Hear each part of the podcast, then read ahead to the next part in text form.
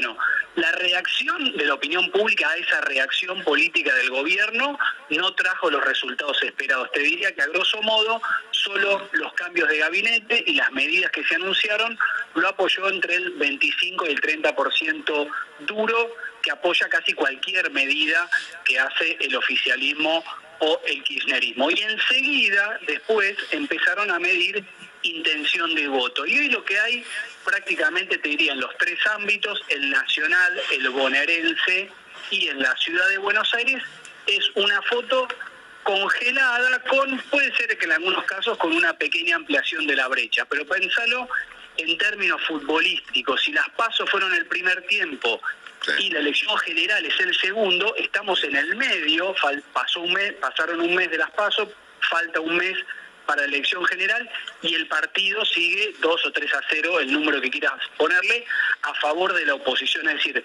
transcurrido todo este tiempo, el gobierno introduciendo cambios, anunciando medidas y no logra descontar la ventaja. Yo creo que la situación es básicamente esa y por supuesto a medida que se acerca la elección y si el oficialismo no logra acercarse, el panorama es muy complicado. Sí, sí.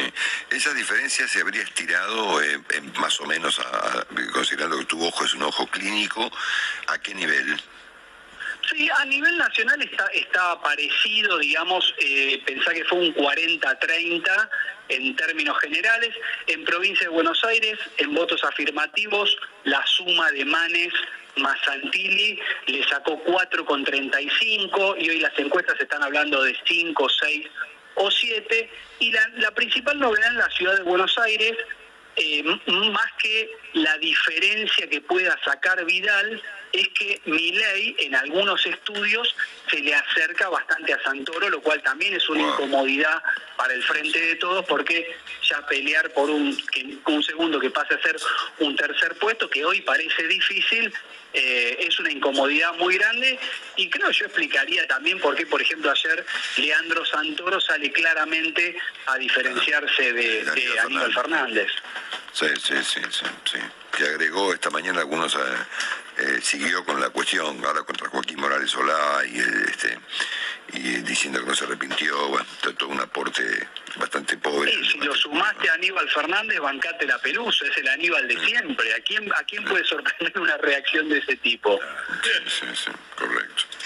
Bueno, habría que, habría que discutir en otra oportunidad este, cuáles van a ser eventualmente las consecuencias eh, para el orden político argentino si estos resultados se ratifican o incluso se estiran, eh, usando la palabra que vos utilizás, a partir del mes de noviembre, ¿no? Eso va a ser un sí, eh, Marcelo, solo con repetirse y sobre todo los, los resultados en las ocho provincias que renuevan senadores, si Cristina pierde el quórum en el Senado, si la oposición queda claramente como primera minoría en la Cámara de Diputados, va a ser un escenario muy complejo, sobre todo pensando en lo que fue la reacción interna del gobierno, esa pelea es interna al aire libre, apta para todo público, que vimos todos, si esa fue la reacción por una paso, pensemos, o eh, lo que puede llegar a ser la, reacción del gobierno y de la interna de los diferentes componentes del oficialismo si se confirma la derrota el 14 de noviembre. Sí, sí, bueno, y por último, Eduardo, y con estos números que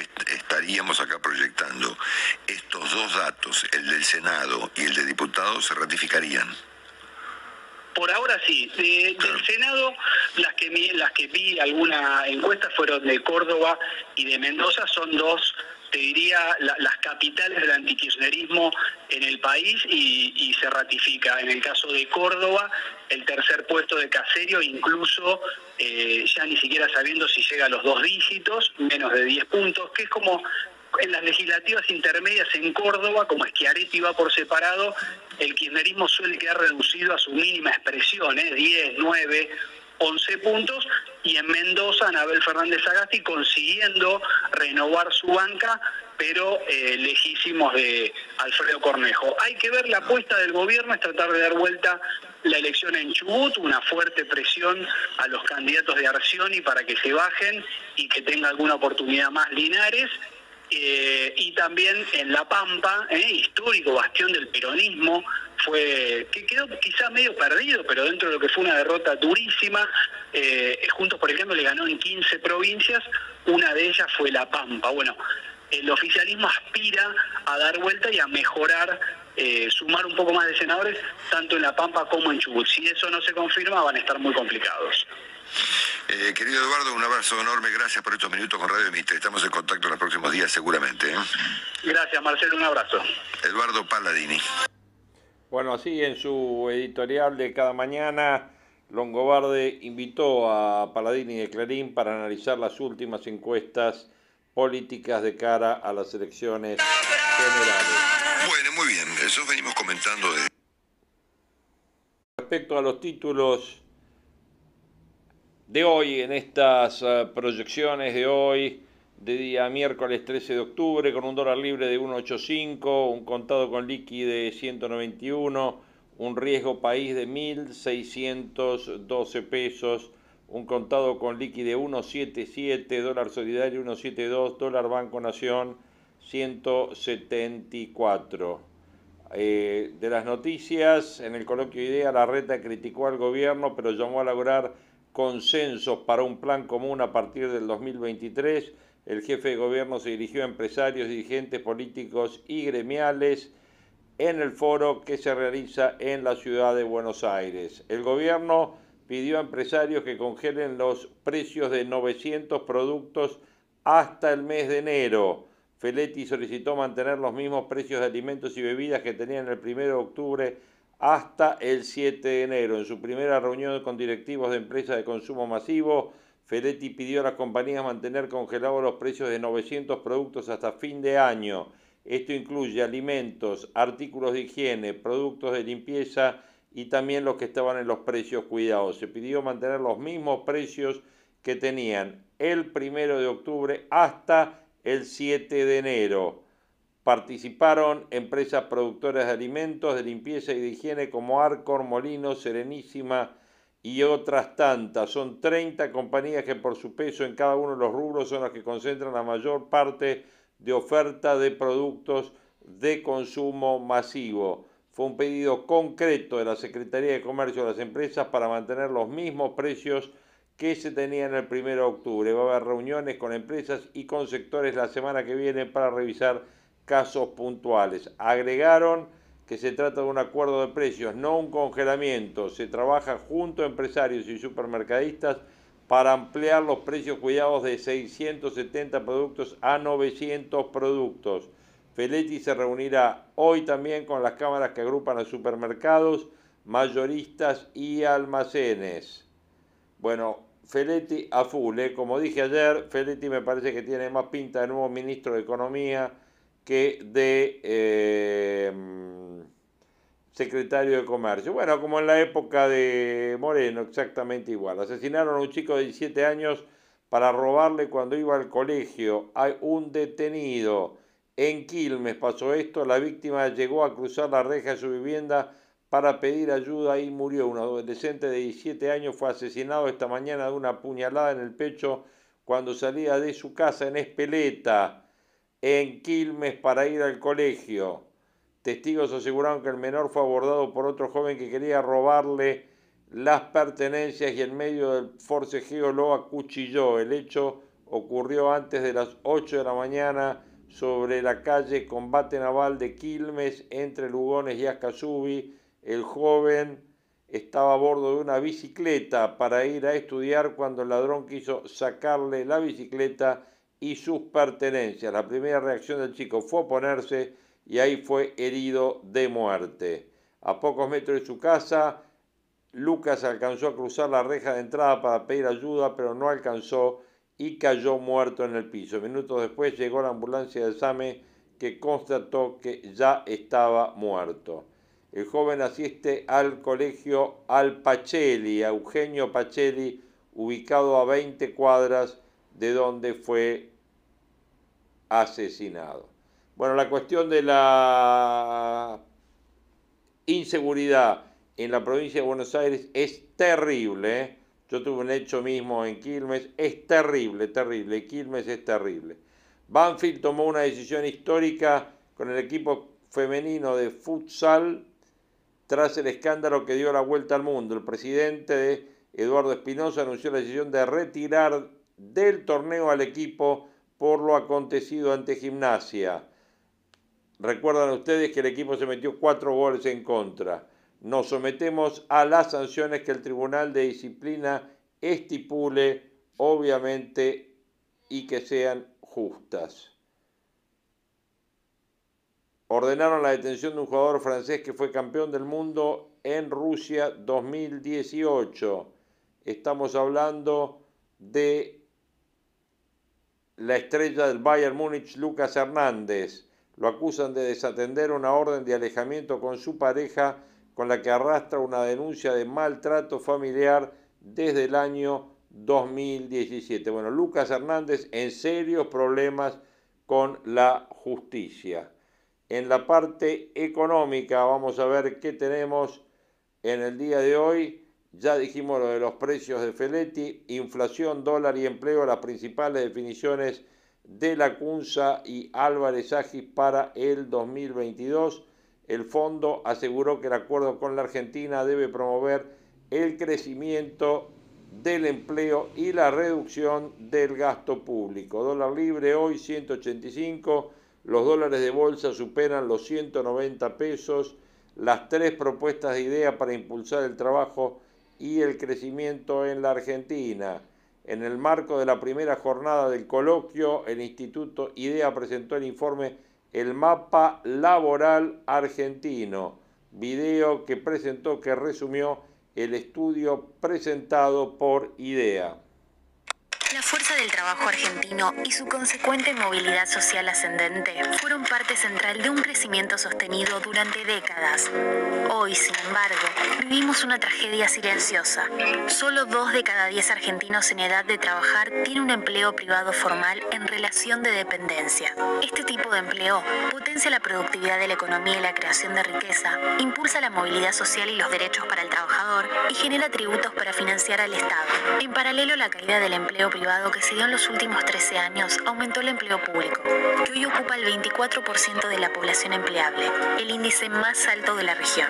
En ese mismo lapso se multiplicó el empleo informal, que alcanza la mitad de la población y que es mayormente de baja productividad. Así entramos en un círculo vicioso. Un Estado cada vez más grande genera una enorme presión fiscal, alrededor del 43% del PBI, sobre un sector privado cada vez más chico, que por ende tiene menos capacidad para generar nuevos trabajos de calidad, esto tiene un impacto directo sobre el nivel de vida de los argentinos y afecta principalmente a los más jóvenes. 58% de los niños de nuestro país viven hoy debajo de la línea de la pobreza y muchos jóvenes buscan una alternativa laboral en el exterior ¿Cómo llegamos a esta situación? La inestabilidad de nuestra economía es un factor determinante. La inflación, los vaivenes económicos y la incertidumbre por los continuos cambios de reglas tienen un resultado evidente. A Argentina le faltan empresas y los niveles de inversión local y extranjera se encuentran en mínimos históricos. Nuestro país cuenta con 14 empresas por cada mil habitantes, mientras que en Brasil hay 25 y en Chile 58. En los últimos 10 años perdimos 50.000 empresas empleadoras. Además, una serie de factores adicionales desincentivan la creación de empleo. Primero, una legislación laboral que no logra adaptarse a los tiempos que corren y que se ubica entre las más rígidas del mundo. Algunas de las normas o convenios de trabajo vigentes tienen más de 45 años. Segundo, el costo que tanto una empresa como su empleado tienen que pagar al fisco, el más alto de la región y una ecuación en la que pierden ambas partes. De cada 100 pesos que paga el empleador, solo 64 llegan al trabajador por los aportes y contribuciones de ambas partes, sin contar ganancias y otros impuestos. Tercero, reafirmando el derecho a una justa indemnización para todo trabajador, Argentina tiene por ley las más altas de la región y se ha creado una industria en torno a los juicios laborales, que en los últimos 15 años se multiplicaron y ya superaron los 100.000 expedientes anuales. En las últimas dos décadas, nuestros países vecinos lograron expandir y potenciar su sector privado. Nosotros no. Necesitamos de todas las empresas, chicas, medianas o grandes, para generar 3 millones de puestos de trabajo de calidad que nos permitan equipararnos a países del mundo desarrollado. Esto tendría un impacto positivo directo sobre la vida de 12 millones de argentinos. Desde IDEA tenemos tres propuestas concretas para trabajar con todos los sectores e impulsar esta agenda de desarrollo. 1. En primer lugar, es imprescindible crear un régimen laboral de emergencia que impulse rápidamente la creación de nuevos puestos de trabajo e incentive la formalización. Este régimen incluye bonificaciones temporales en aportes y contribuciones patronales, privilegiando el empleo joven, un nuevo esquema para desvinculaciones, que preserve las indemnizaciones y dé certidumbre al costo de cese de la relación laboral. 2. Adicionalmente, debemos corregir las distorsiones más problemáticas de la legislación laboral vigente para detener la pérdida de trabajadores formales. En particular, creemos que hay que poner foco en la reducción de la litigiosidad y la eliminación de pasivos contingentes. En este sentido, proponemos la federalización del servicio de conciliación laboral obligatoria, la reforma del régimen de multas laborales que desincentive la industria del juicio y la modernización de los convenios colectivos de trabajo para promover mejoras en la productividad. 3. Por último, para dar respuesta a las demandas del nuevo mercado laboral debemos impulsar programas de capacitación en empresas que faciliten la inserción laboral, reconocer el empleo independiente mediante una reformulación del monotributo y la creación de una nueva figura laboral, formalizar a los trabajadores de la economía popular mediante el reconocimiento de sus actividades, Generar trabajo de calidad es crear oportunidades para los más jóvenes, mejorar su situación económica y ante todo, crear un horizonte posible para que todos ellos imaginen su futuro y su progreso en el país en el que nacieron y que aman, Argentina.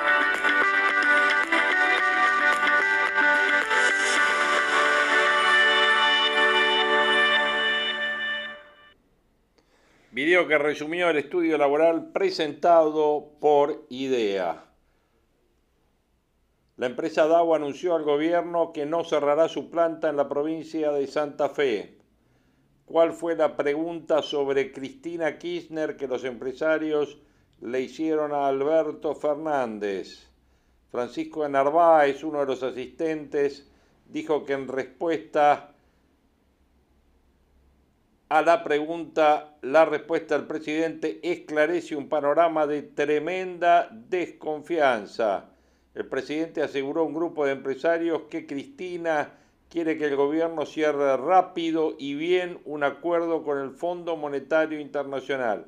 Así lo dijo de Narváez, actual dueño de la cadena de supermercados Walmart en Argentina. Señaló que el ambiente de la reunión con el presidente fue muy bueno, la reunión fue excelente, fueron tres horas de diálogo descarnado y no fue una reunión para la foto. Salí muy entusiasmado de la reunión se habló de destrato con los empresarios con esas mismas letras. Es bueno para la Argentina y puede ser el comienzo de algo distinto. Bueno, ahí está De Narváez, ¿eh? no olviden que De Narváez fue peronista. Culfas, modificar la producción, la prohibición de despidos y la doble indemnización se está evaluando y es una posibilidad.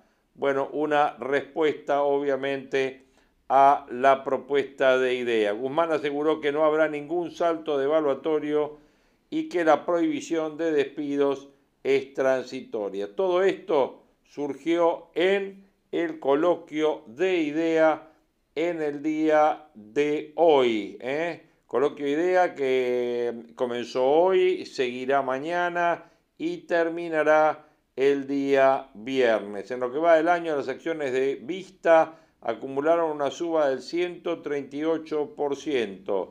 El coloquio de idea comenzó con fuertes críticas por el desorden económico, macroeconómico y por la crisis de confianza. Marzo del 2022 es la nueva meta del gobierno para cerrar un acuerdo con el Fondo Monetario Internacional. ¿Qué vamos a escuchar en materia de audios? Bueno, vamos a comenzar con lo mejor de Mesa Chica ayer, José del Río, Alejandro Katterberg, Facundo Suárez Lastra y una mesa muy interesante de, políticos y de periodistas.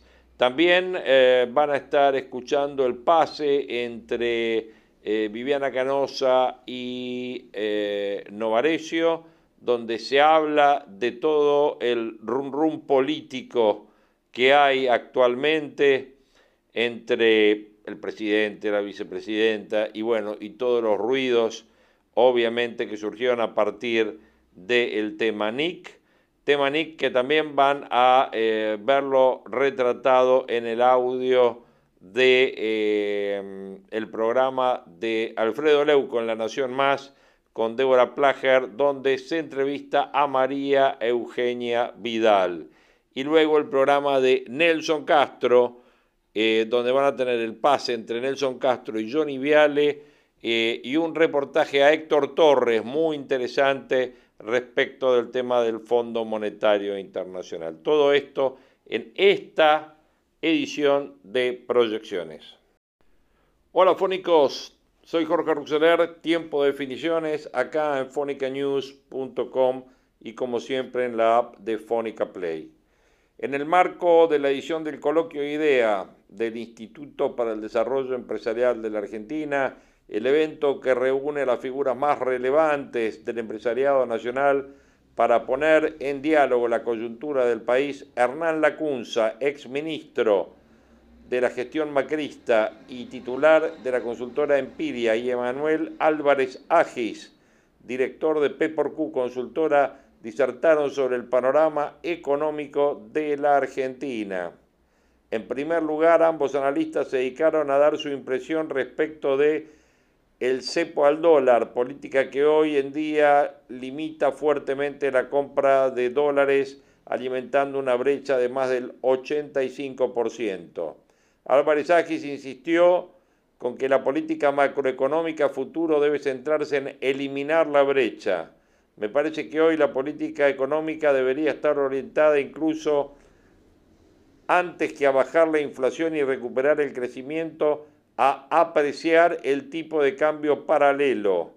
Es la única forma de salir de forma estable del esquema del control de cambios si salimos con una devaluación se va a acelerar la inflación. La CUNSA manifestó su comprensión hacia el cepo como una medida para evitar males mayores, instó a no perder de vista que son soluciones transitorias, ya que no es posible desarrollar una economía con cepos de dos años como el actual o incluso de cuatro como el que tuvimos entre el 2011 al 2015. Ahora al cepo lo hemos prolongado y lo hemos acentuado, dijo. Paradójicamente, en un periodo en el que en el mundo hay excedente de dólares y el mundo le sonríe a la Argentina en términos de intercambio en el precio de sus bienes exportables.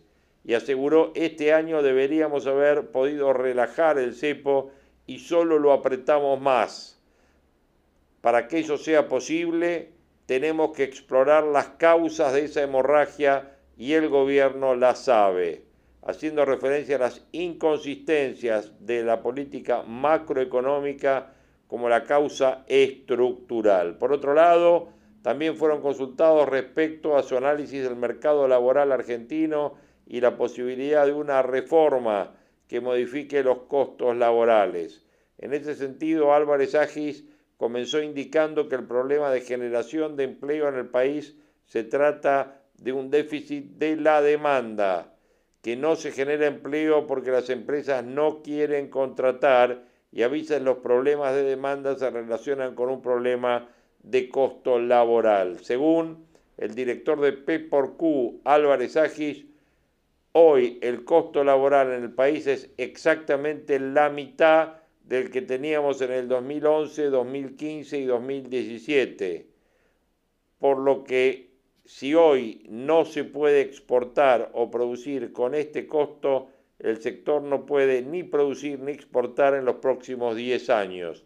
Lo que tiene que pasar es que el costo laboral tiene que subir, pero acompañado de productividad. Respecto a los diversos proyectos presentados en el Congreso para reformar aspectos específicos del contrato de trabajo, especialmente el sistema de indemnizaciones, el economista se mostró frustrado, ya que considera que ninguno acierta en cuál es el problema laboral argentino, que es la falta de demanda de empleo, que deriva de la falta de crecimiento económico, que deriva de la inestabilidad macroeconómica que arrastramos hace muchos años.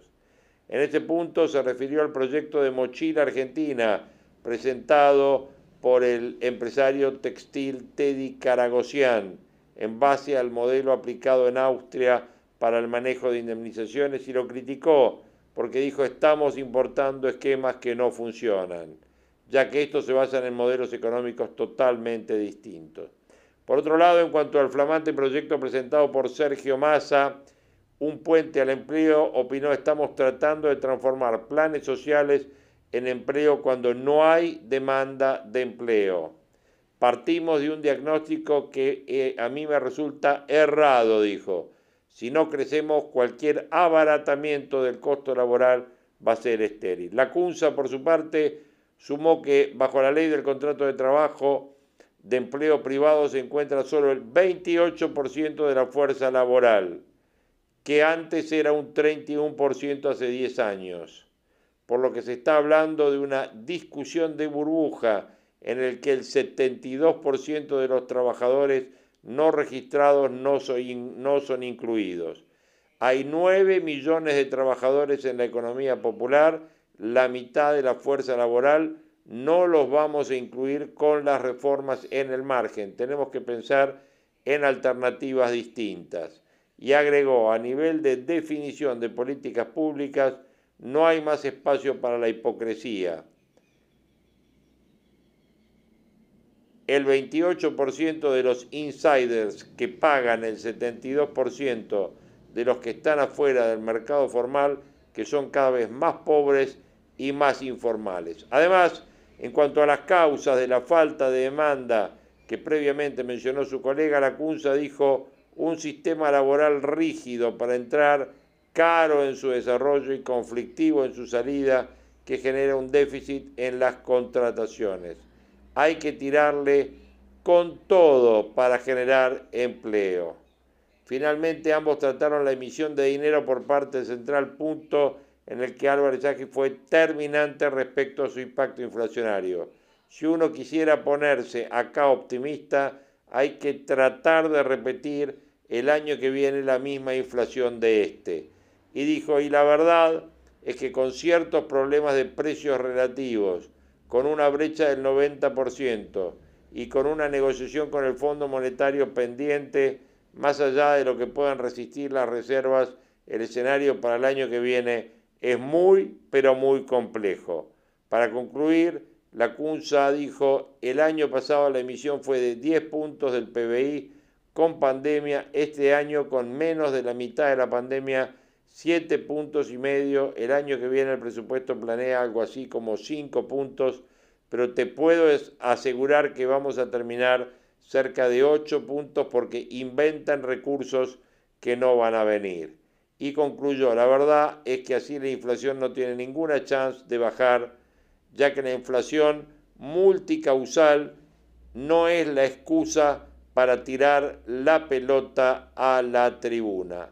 Hernán Lacunza, Emanuel Álvarez Agis, coloquio de idea, inflación, emisión, reforma laboral, temas tratados en esta edición de idea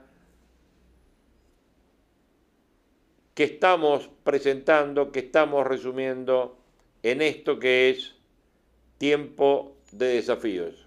Ustedes bien saben que el ministro de Economía, Martín Guzmán, está en Washington, pero también participó del coloquio de idea con un mensaje en video donde ratificó la política cambiaria del gobierno, el cepo, la prohibición de despidos la inflación, entre otros temas, y aseguró que no vamos a hacer ningún salto devaluatorio el funcionario pidió la colaboración del sector privado para la recuperación y se refirió a uno de los ejes de la reunión de los empresarios, que es el empleo. En ese marco aseguró que la prohibición de despidos es coyuntural y consideró que si se crece, la economía podría mejorar el empleo sin modificar el marco laboral. El cepo, que preocupa a los empresarios y genera problemas para el sector productivo, fue otro de los puntos y dijo, los controles en la cuenta capitales tienen una naturaleza principalmente defensiva.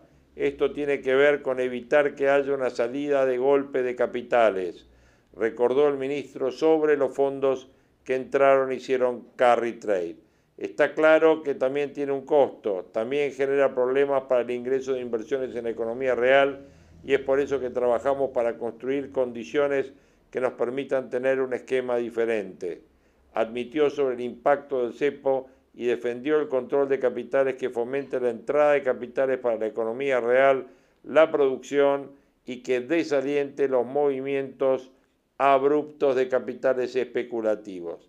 Frente a la tensión cambiaria de un año electoral y el nivel de reservas del Banco Central, Guzmán consideró que la política cambiaria es consistente y busca evitar un desfasaje entre las importaciones y las exportaciones. Para dejar atrás las restricciones, dijo que hay que continuar elevando los niveles de exportaciones, de modo que Argentina le permita tener un mayor nivel de reservas y continuar limpiando este stock de capitales especulativos de carry trade, del cual todavía hay un monto importante. Según los cálculos oficiales, ascienden a 7.500 millones de dólares. Guzmán destacó que el Banco Central acumuló reservas por 3.500 millones, luego tuvimos la entrada de los derechos especiales de giro que fortalecieron la posición cambiaria en 4.334 millones de dólares. Sobre la tensión cambiaria actual, consideró que la dinámica es absolutamente esperable en esta parte del año, pero aseguró que se le dará continuidad a la política actual. Guzmán se encuentra en Washington, participando en la reunión del FMI. Ayer se reunió con Cristalina Georgieva, directora del fondo y funcionarios del Tesoro, entre ellos con David Lipton, un ex fondo que fue uno de los que negoció con el gobierno de Macri el acuerdo stand-by. En una reunión con empresarios ayer, Alberto Fernández indicó que el acuerdo llegaría a principios del 2022. Argentina está pendiente de que se decida una sobrebaja de las tasas que cobra el fondo por los créditos extraordinarios y eso podría tratarse en diciembre de manera formal con el directorio. Dijo Guzmán, cuando faltan los dólares hay menos crecimiento y hay más inflación. Buscamos llegar a un acuerdo con el fondo que sea sobre la base de lo que es nuestra visión de cómo administrar la economía explicó sobre las negociaciones que lleva adelante en Washington. Frente al auditorio de IDEA, el ministro aseguró que el rol del Estado es fundamental en la administración de la economía, pero consideró que el sector privado también tiene un rol importante. En una situación de una economía funcionando normalmente es un motor principal, remarcó y consideró que para resolver muchos problemas de la Argentina, el sector público y el sector privado deben trabajar de la mano. A lo largo del año, Guzmán intentó alinear expectativas en torno a una inflación del 29%, pero no prosperó. Para este año se prevé una inflación de arriba del 45%.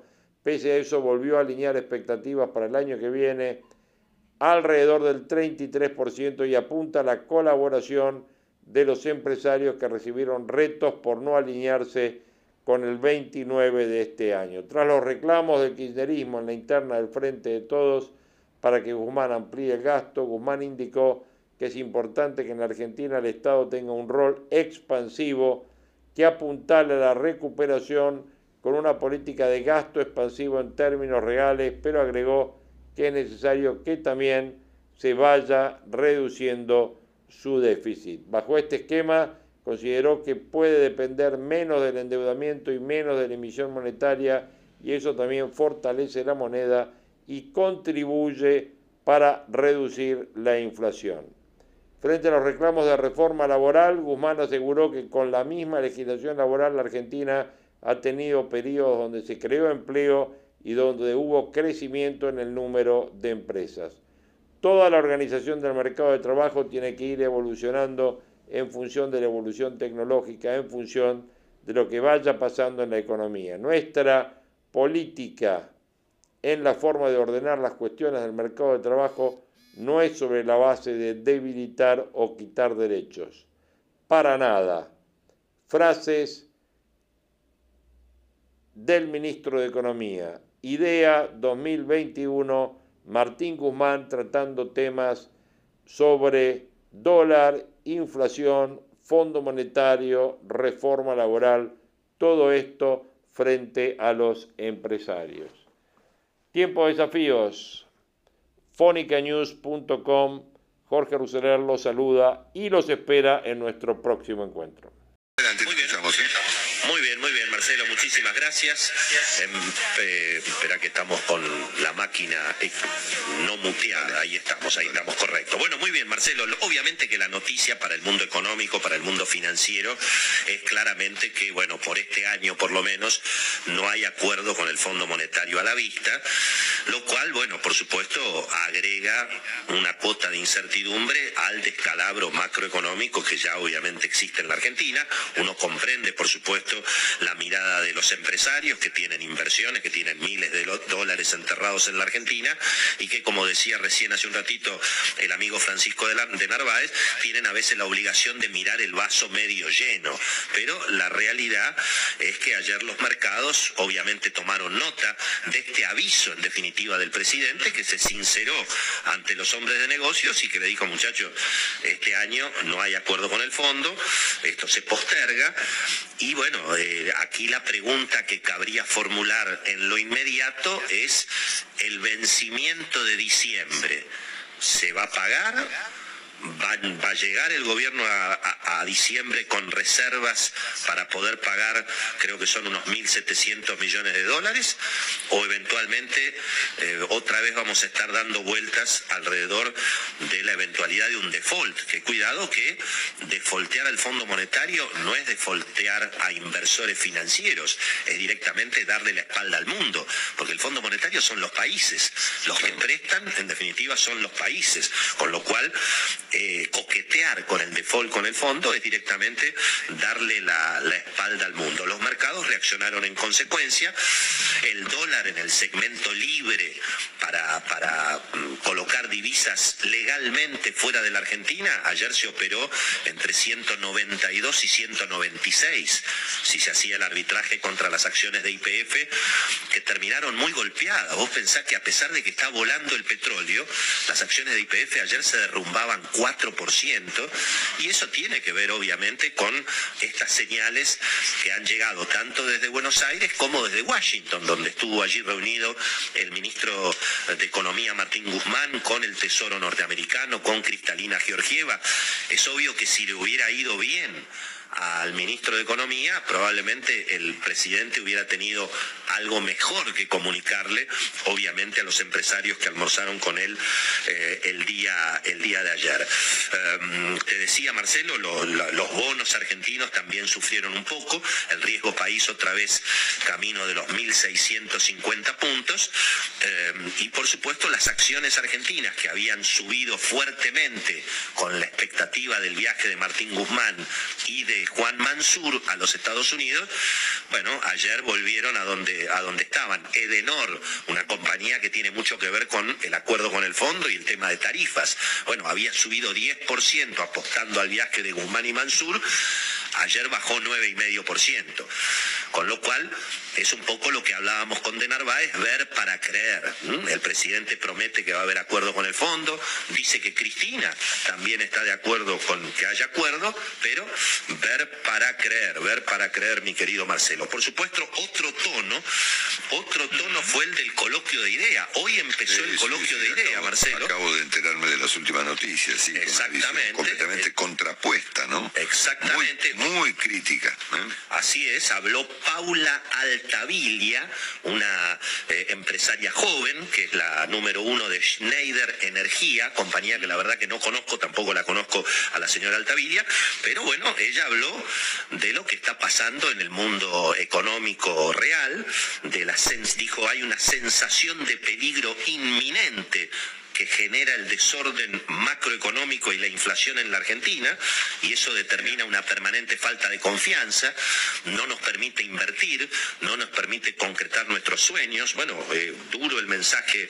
en el arranque de un coloquio de idea que va a tener sus propias características, no va a ser en Mar del Plata, por cuestiones obviamente que tienen que ver con, la pandemia, eh, va a ser en Costa Salguero, eh, durante las mañanas, empieza hoy, es el quincuagésimo séptimo coloquio de idea. Se puede seguir por el canal de YouTube, si la gente lo quiere seguir, lo puede seguir por el canal de YouTube de idea todo el día. Va a estar Martín Guzmán, justamente ahora mismo, nueve y media, en una entrevista grabada con el querido José del Río. Va a estar también eh, Horacio Rodríguez Larreta, Hernán Lacunza va a tener hoy un debate interesante, ahora 10 menos cuarto con Emanuel Álvarez Agis.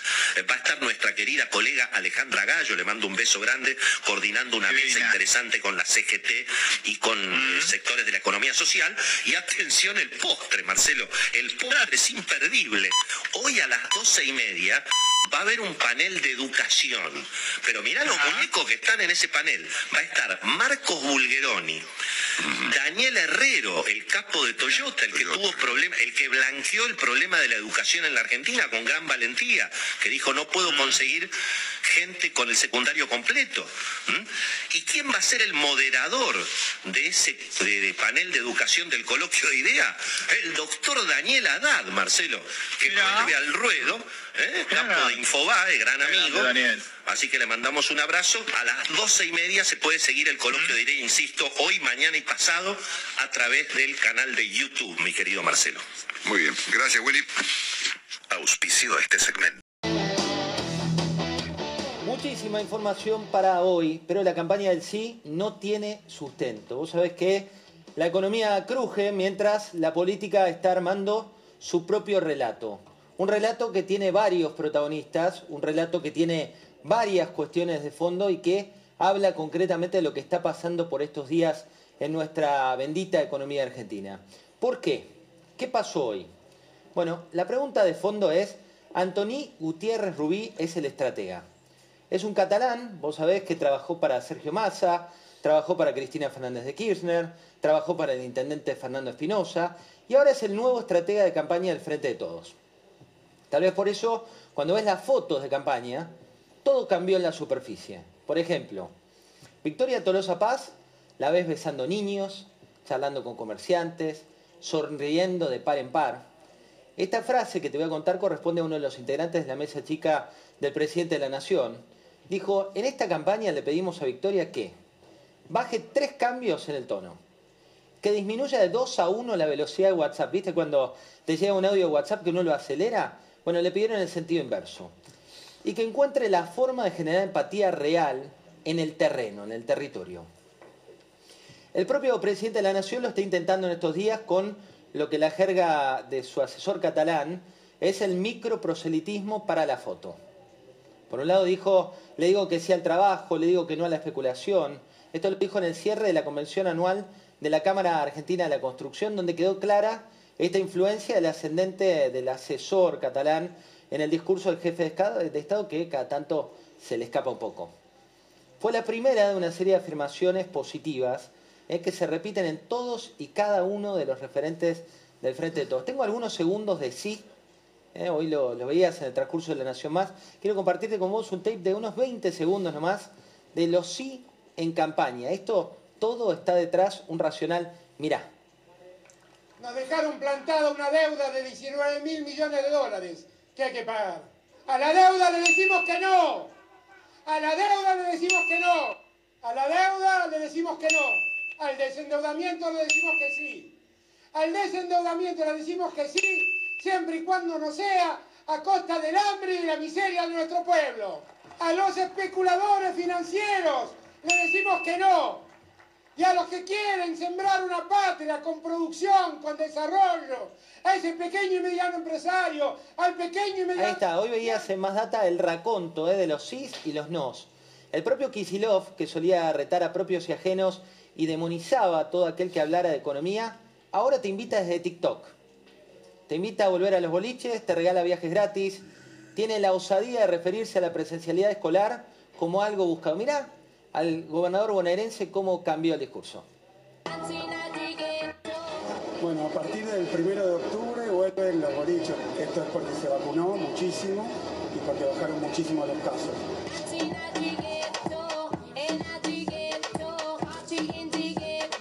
Vuelven con aforos, vuelven con cuidados, vuelven para los vacunados, pero finalmente podemos abrir. Esta no es una edición, ¿eh? El sí no se pone ahora colorado. Ahora proponen recuperar el trabajo, reponen eh, la educación presencial, hablan de la educación pública, eh, dicen que tenemos que sentirnos más seguros. Estas son palabras que podés ver en el timeline de la propia Tolosa Paz. La evolución de la hora Alfonsín, después vamos a hablar con Alejandro Caterberg de esto, de 1983, al que los argumentos de campaña le son aún actuales, o también el sí se puede de Mauricio Macri para recuperar la calle, tiene ahora un problema de fondo. Porque los sí de esta coalición gobernante tienen en cada uno de los referentes su propia interpretación. A ver, para un recién asumido Roberto Feletti, en un rato eh, Alfredo Sainz nos va a contar el plan F, como lo llaman en economía, como secretario de Comercio, el sí es buscar a nuevos culpables, demonizar proveedores, mirar márgenes del sector privado que ya tiene una presión tributaria récord. Para un jefe de gabinete como Mansur, el sí de estación pasa por seducir inversores internacionales que hoy todavía no entienden si es un chiste mal gusto o una expresión de deseo de un gobierno que no tiene el GPS que supo tener. ¿Acaso te va a traer dólares el que no puede llevarse ninguna rentabilidad? ¿Alguien puede creer que en este país en el que las tarifas están congeladas, alguien va a invertir en servicios públicos? ¿Hasta qué punto estos movimientos que se realizaron en el gabinete son una primera etapa previa a las definitivas de noviembre que los inversores van a querer ver? Mientras tanto, todos simulan ser un sí, pero no se refieren a lo que pasó con el ministro de Seguridad, con Aníbal Fernández, y la amenaza al dibujante Nick. No se refieren al daño psíquico irrecuperable que se generó por el año y medio de pandemia sin clases.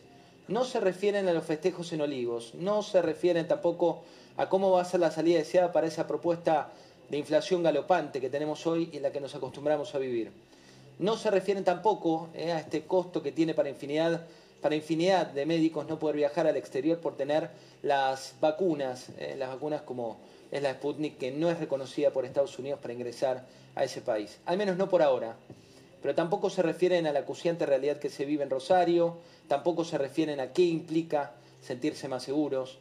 El voto joven se perdió eh, para el frente de todos y ahora la variante que hay está dada por esta idea de Kisilov que había pasado de ser el gobernador rebelde a ser uno de los preceptores que denunciaba en público a aquellos votantes que eran devenidos en alumnos por la imposición de su propia ley. Pero por último, mientras los gurúes le dicen que sí al gobierno y el gobierno le dice que no a las explicaciones, millones de argentinos se preguntan cómo. ¿Cómo van a salir de la pobreza? ¿Cómo y quién se va a hacer responsable por las malas decisiones que no entran ni en un sí ni en un no? Bienvenidos. Nos comprometemos Es una amenaza, digamos, bien leído, esto es una amenaza. Yo no, no vi nada de lo que me dijeron y no me arrepiento. A la deuda le decimos que no, al desendeudamiento le decimos que sí, siempre y cuando no sea a costa del hambre y de la miseria de nuestro pueblo. Este fin de semana marca el comienzo de la salida de la pandemia. Hay que seguir cumpliendo las recomendaciones de salud. La pandemia no ha terminado, no ha concluido.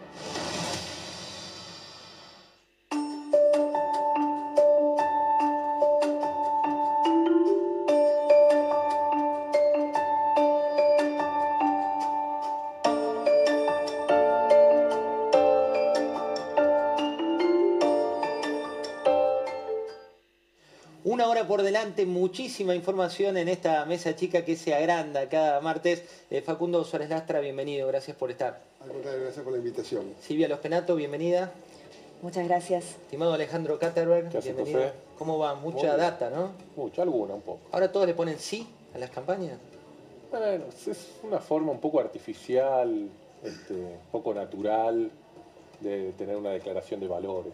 El gobierno está en modo desesperado, eh, una dura derrota y tratando de, de revertir el resultado. Yo creo que hay un principal inconveniente de esa campaña, un principal ausente de esa campaña, que es la figura de la vicepresidenta, que además, desde el punto de vista hoy de la estructura electoral y de los votos que el gobierno puede aspirar a alcanzar, es la principal herramienta y arma electoral. Y la vicepresidenta no apareció durante la campaña de las primarias, no aparece ahora, no apareció en los spots. La foto de la candidata en la provincia de Buenos Aires no aparecía en los afiches junto a la vicepresidenta. La vicepresidenta, evidentemente, además tiene hasta un rechazo, pareciera, hacia su propia candidata. Se lo vio públicamente cuando casi le, niega el saludo. Entonces, eh, al gobierno le cuesta gobernar en la relación entre el presidente y la vicepresidenta y al gobierno le cuesta hacer campaña porque la vicepresidenta, que electoralmente, insisto, para ese sector de la sociedad es el, el arma más fuerte que tienen, no, no, no acepta participar. Bueno, hay mucha data ¿eh? de lo que viene. Martiniano Molina, bienvenido, ¿cómo estás? Gracias, José. Muy bien. Muy bueno, hoy vimos de un recital. ¿Tenés fotos para mostrar de- del recital, para ver qué es lo que pasaba en Quilmes? Y te vamos a preguntar en un rato sobre lo que ocurre ¿no? en, en esta campaña. ¿Cambió un poco la campaña de las pasos a esta parte? Sí, claramente, un poco lo que vienen diciendo y también en esa fiesta, que es la fiesta de Solano, uno de los, de las, eh, digamos, de los, lugares de Quilmes, cumplió 72 años. Hoy justamente se cumple 72 años Solano. Es una fiesta que se hace todos los años, muy importante. Eh, el dolor es el de los comerciantes, de los vecinos, que vienen un año y medio sus puertas cerradas y hoy una fiesta que siempre se, se festeja, se celebra. De hecho, los cuatro años que estuvimos nosotros, la hicimos esa fiesta, pero en otra situación. Realmente nos provoca eh, a todos mucho dolor, mucha preocupación. Conrado Stoll, buenas noches, ¿cómo anda usted? ¿Cómo estás, José? Muy bueno, bien. primero, flamante libro ¿eh? que, que se viene de Conrado Stoll, que tiene un título sugestivo. No sobre COVID. No sobre COVID. Otra pandemia. A mí no me va a pasar. ¿Qué no nos va a pasar, Conrado? La enfermedad vascular. La primera y segunda causa de muerte en el mundo. Una pandemia de muchas más décadas y mucho más negligentemente manejada que la pandemia de COVID. Vamos a profundizar también sobre esto, pero voy a saludar a mis compañeros. Estimado Francisco Jueguen, muy bienvenido sea usted, ¿cómo anda? ¿Qué tal, José? ¿Cómo te va? Buenas noches, gracias por la invitación. Bueno, dato de- del día, una foto de la que habla el país que tiene a muchos empresarios y tenés los detalles. Sí, vamos a hablar de eso. Mundo convencio- convencionado, el, el empresario, eh, 10 empresarios top en Casa Rosada, hablando de varios temas, el Fondo Monetario, la grieta dentro del gobierno y muchos temas más eh, que tienen que ver obviamente con el contexto argentino. ¿no? Ahí tenés ¿eh? la foto donde se muestra la cuestión de género, ¿no? Donde están las empresarias, sería la pregunta de esta foto que habla, pero muchos referentes con nombre y apellido, después te vamos a contar los detalles, y una particularidad, eh, Frank, que es que, que en este caso nadie quiere el off the record. Todos querían hablar, ¿eh? llamaban para decirte que querían hablar en on. Interesante, ¿no? Es un dato que habla. Eh, Pablo Fernández Blanco, buenas noches, ¿cómo estás? ¿Cómo estás, José? Yo te traigo la foto de dos dirigentes importantes, pero con precio en baja. Cristalina Georgieva y Martín Guzmán. Te vamos a contar en minutos cuál es la pelea por los mil millones de dólares que puede afectar y mucho el futuro de la Argentina. Una de las notas del día, la suya, con un fondo muy profundo que hablaba de eh, detrás de escena de los planes sociales. Si no la leyeron, búsquenla, la pueden buscar por autor en La Nación, Pablo Fernández Blanco. Alfredo Saiz, buenas noches, ¿cómo anda usted? ¿Cómo anda, José? Bueno, vamos a hablar un poquito del Plan F, que es el plan de eh, Roberto Feletti, nuevo secretario de Comercio, para intentar contener la inflación. Mañana, en unas horas, se empiezan las reuniones con los proveedores y con los supermercados y vamos a ver que, cómo le va. Digamos, la receta hasta ahora viene más parecida a la de Moreno que algo nuevo, pero bueno, esperemos to- todavía, esto recién empieza. Bueno, ahí le dieron la bienvenida triunfal a Paula Español, que era sin dudas una joven vieja conocida de Axel Kicillof, eh, recordemos compañera del Colegio Nacional Buenos Aires de la época de Augusto Costa, una persona que llevaba adelante, Alfredo, una política distinta en este contexto de, de ¿no? Sí, mira, te digo eh, dos cosas. Ese Pablo Español, que, que quedó fuera del gabinete, era por un lado la funcionaria más importante que tenía Axel Kicillof en el gobierno nacional. Recordemos que Axel está rodeado de toda su gente en la provincia de Buenos Aires. El gobierno nacional, la gran funcionaria que tenía era Pablo Español.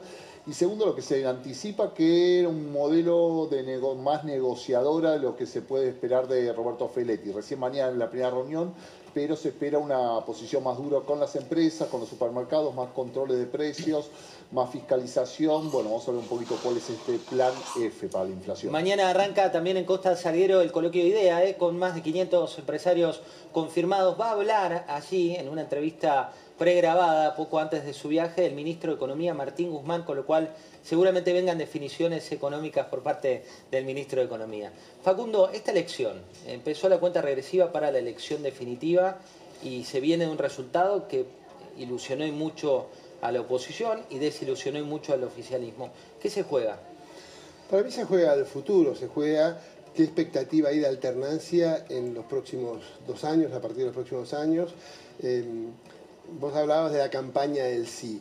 Y yo creo que no es un problema de onda, no es un problema de qué onda le pongo, sino de qué proyecto tengo para que la Argentina se ponga a trabajar, para que cambie el clima, para que haya inversión, para que haya crecimiento, desarrollo, para que se anime a haber empleo, para que haya estabilidad, normas claras. Es un tema de proyecto lo que está faltando, no de onda. Yo creo que el gobierno está muy confundido. Vos decías, eh, en el 83 era, era ahora Alfonsín. No era una figura, era un proyecto, era una idea, era que era la democracia que tenía que venir a resolver los problemas de la Argentina. Yo creo que este, el ahora no tiene un líder, tiene una expectativa. Hoy por hoy la expectativa es Juntos por el Cambio, es Juntos lo que era Juntos por el Cambio, es que la oposición sea capaz de construir una alternativa, capaz de colaborar para que la Argentina salga adelante. Nosotros el 14 de noviembre hacemos una elección, aspiramos a ganar, a profundizar la ventaja de las pasos, pero también a tener la fuerza suficiente para hacer que el gobierno cambie el rumbo y sea posible llegar no a la idea de Moreno, si un, si un opositor hubiera dicho este, anticipen las elecciones, nos hubieran acusado de desestabilizadores. Todo lo contrario. ¿Cómo hacemos para que la Argentina sea razonable, para que el gobierno recupere su eje y la oposición pueda jugar un papel que nos permita que dentro de dos años haya una alternativa de cambio en Argentina? 1983, ahora Alfonsín, 40 segundos de un spot que tiene que ver con varios puntos en común de esta recurrente economía argentina. Por aquel entonces muchos chicos iban a votar, aquellos que eh, acompañaban a sus padres y ese símbolo que hacía Alfonsín, ¿se acuerdan? Con las manos cruzadas, pero esta era la propuesta, la vemos en 30 segundos y después discutimos sobre los puntos en común en estas idas y vueltas de nuestra bendita Argentina. Veámoslo. Nos comprometemos a sostener como prioridades de nuestra acción de gobierno en lo económico. Primero, combatir la miseria para desterrar la inmoralidad de la pobreza. Segundo, combatir la desocupación para desterrar la inmoralidad de la riqueza no productiva. Tercero, combatir la inflación para desterrar la inmoralidad del robo periódico del esfuerzo del trabajador argentino. Ahora, Alfonsín. Es un video blanco y negro, Silvia, pero podría ser a color, ¿no? Digo, está a color, pero digo, me refiero al pasado del 83 viene a este 2021 y los problemas son los mismos. Los problemas son los mismos, pero tal vez debería preocuparnos que hay un gobierno que no tiene entre sus objetivos la reducción de la inflación, ¿no? Porque un gobierno que está decidido a resolver sus problemas electorales a través de la emisión y que tiene en el plan platita la esperanza de, la salvación en las urnas, es un gobierno que no está preocupado por la inflación, evidentemente, y, por ende no está preocupado por lo que más nos afecta a todos los argentinos, ¿no? que es la pérdida eh, de nuestro salario, de nuestra jubilación e inclusive también, obviamente, de, del ingreso para quienes reciben planes sociales. Así que ahí hay una preocupación del presidente Alfonsín que yo no la veo, lamentablemente, en este gobierno. Alejandro, llegaron las sonrisas. Quiero compartir con ustedes el cambio de mood de campaña, ¿eh? de golpe todos sonríen de golpe de lo que era o no. Veamos, por ejemplo, a Tolosa Paz. ¿eh? La tenías no te hablo del festejo eh, que duró unos segundos cuando aquella elección de las pasos se celebraron y se abrazaron. Veamos algunas imágenes. Acá tenés una imagen con barbijo, acá tenemos imágenes de canto, de, aplausos, hay varios audios también al respecto, hay abrazos, hay besos.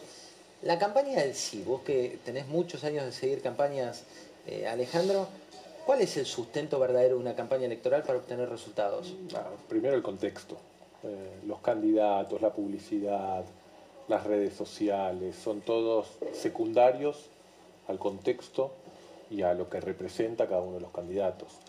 Eh, hace dos años el Fernández, Alberto Fernández, su eje de campaña era con, la plata de las LEVAC y las LELIX, vamos a solucionar todos los problemas del país, básicamente era ese su mensaje.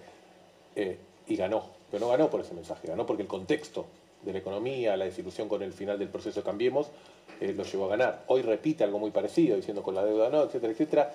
Y, con la deuda no, espera, con la deuda no a los gritos, por un lado, y en un almuerzo de hoy, ¿eh? dijo lo contrario. A ver, de vuelta, José, el contexto es muy dificultoso para el gobierno. La sociedad está, eh, en nuestras encuestas que medimos, en nuestros estudios cualitativos, en toda la investigación que hacemos en poliarquía, el humor social está en los peores niveles en casi 20 años en la Argentina. La gente acumula desilusión, frustración, cansancio, ve que económicamente retrocede en vez de avanzar. La generación de los chicos menores de 30 años, este, hace 10 años que el sector privado no crea un puesto de trabajo en el sector privado. Digamos, hay una desilusión y un cansancio social muy, muy, muy creciente. El agua, el vaso está al límite eh, y cualquier gota puede hacerla rebalsar. Y no siempre es una gota muy grande. Eh, en Chile fueron 30 pesos, los chilenos dicen no fueron 30 pesos, fueron los últimos 30 años. ¿no? Entonces, ahí ese es el contexto que el gobierno enfrenta. Y sobre eso se van generando complicaciones. Eh, el gobierno venía mejorando previo a las PASO. ¿Por qué? Porque la segunda ola se estaba finalizando y eso rebotaba la economía, porque había acelerado profundamente el proceso de vacunación, porque había empezado a poner y a gastar dinero, pero ahí tuvo un obstáculo muy grande que fue la foto de Olivos. Esa foto de Olivos que es eh, sinónimo de lo que la gente no quería ver, hay datos que manejan en la propia mesa chica del presidente que te dicen 6 de cada 10 votantes nuestros que se dieron vuelta fue por la foto. ¿Fue tan profundo? La foto Olivos en nuestras encuestas le costó al, presidente Fernández la mayor caída intermensual de aprobación y de imagen desde que es presidente. Eh, pero además la foto de Olivos rompió la estructura de campaña que el gobierno tenía, que básicamente era decir, miren, hasta acá sufrimos por razones que no nos corresponden o no son consecuencias de medidas nuestras, la pandemia y lo que dejó Cambiemos, lo que dejó Macri, y a partir de ahora, y gracias al esfuerzo que hicimos, vamos a empezar a crecer. Con la foto de Olivos, ese, ese eje sobre la pandemia explotó.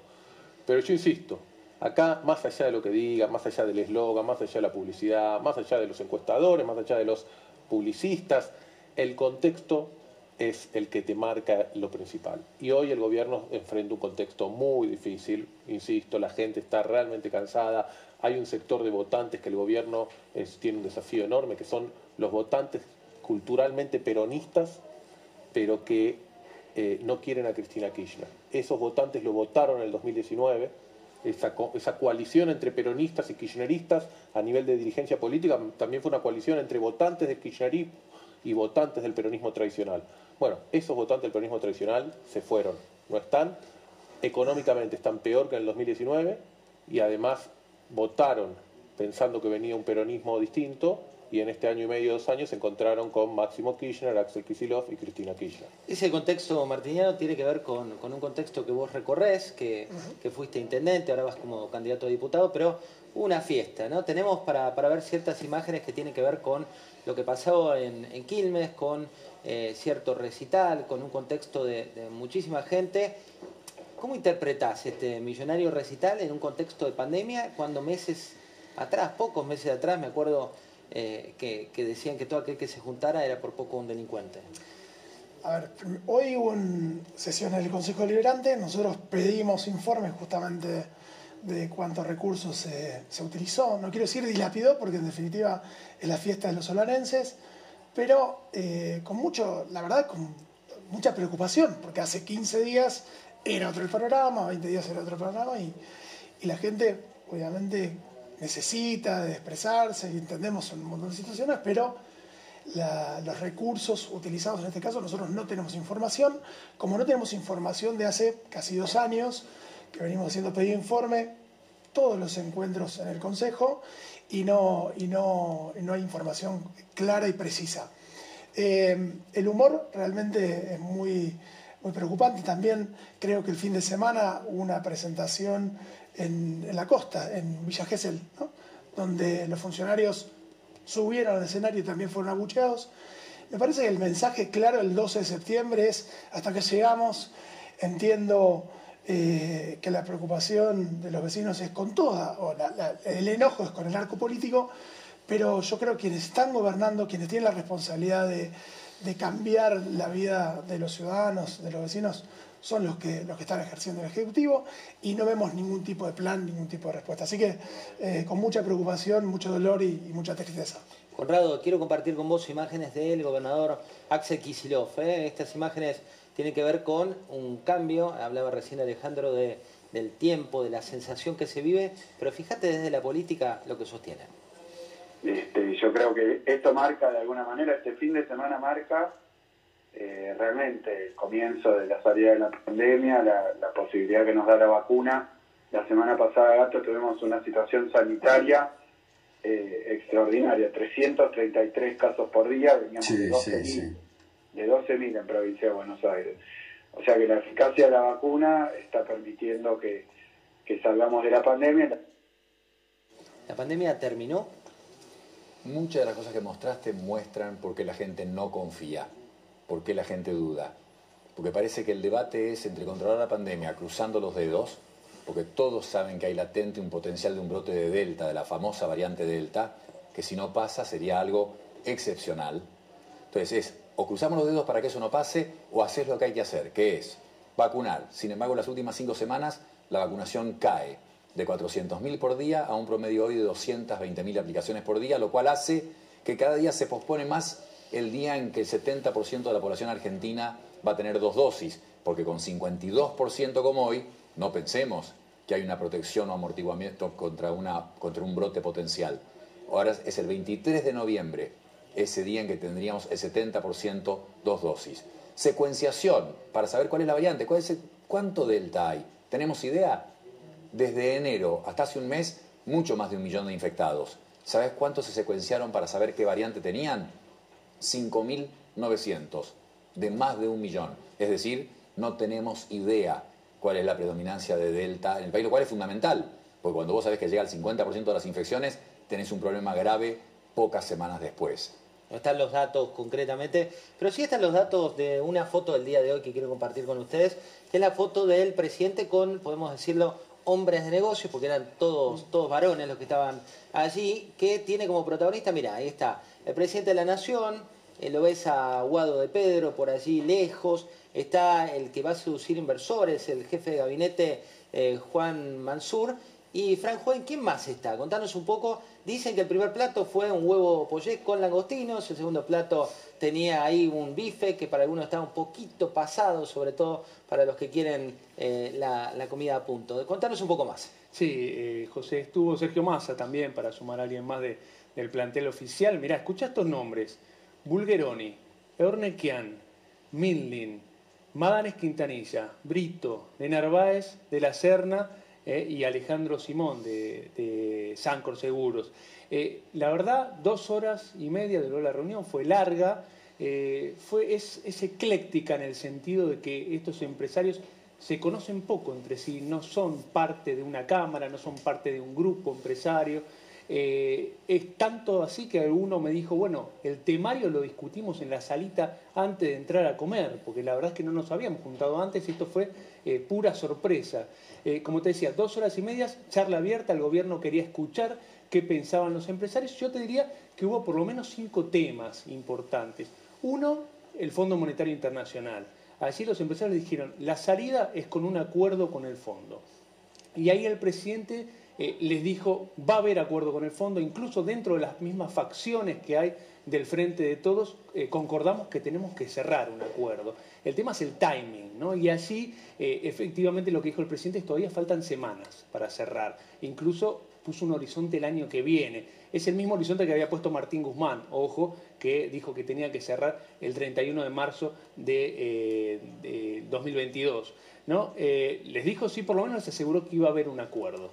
Eh, te diría Ahí, que Fran, después- un- sí. unos detalles adicionales con esto. Hay como dos partes de esa mesa, ¿no? Una parte que tuvieron una previa, como dicen, ahora no previa al boliche, pero previa a esta comida, donde estaba, que no estaba en esta comida, estaba Máximo Kirchner, Jorge Brito Hijo, eh, también Francisco de Narváez y Bulgeroni, que se habían juntado con Sergio Massa un fin de semana y le propusieron ver al presidente. Y de golpe, otros que fueron los convidados de la mesa cuadrada, en este caso rectangular, que se enteraron, como puede ser el caso de Manes Quintanilla, que los convidaba al presidente a una reunión, como vos bien decís, ecléctica y no sectorial, que es como se mueven habitualmente los empresarios. Exactamente, y una de las cuestiones es esa, porque la, la intención acá del gobierno ya desde hace varias semanas es correr a las cámaras con las cuales tiene mala relación, recordemos el plantazo eh, en la UIA, eh, de las negociaciones y hablar con los dueños de la pelota, en este caso los apellidos lo demuestran.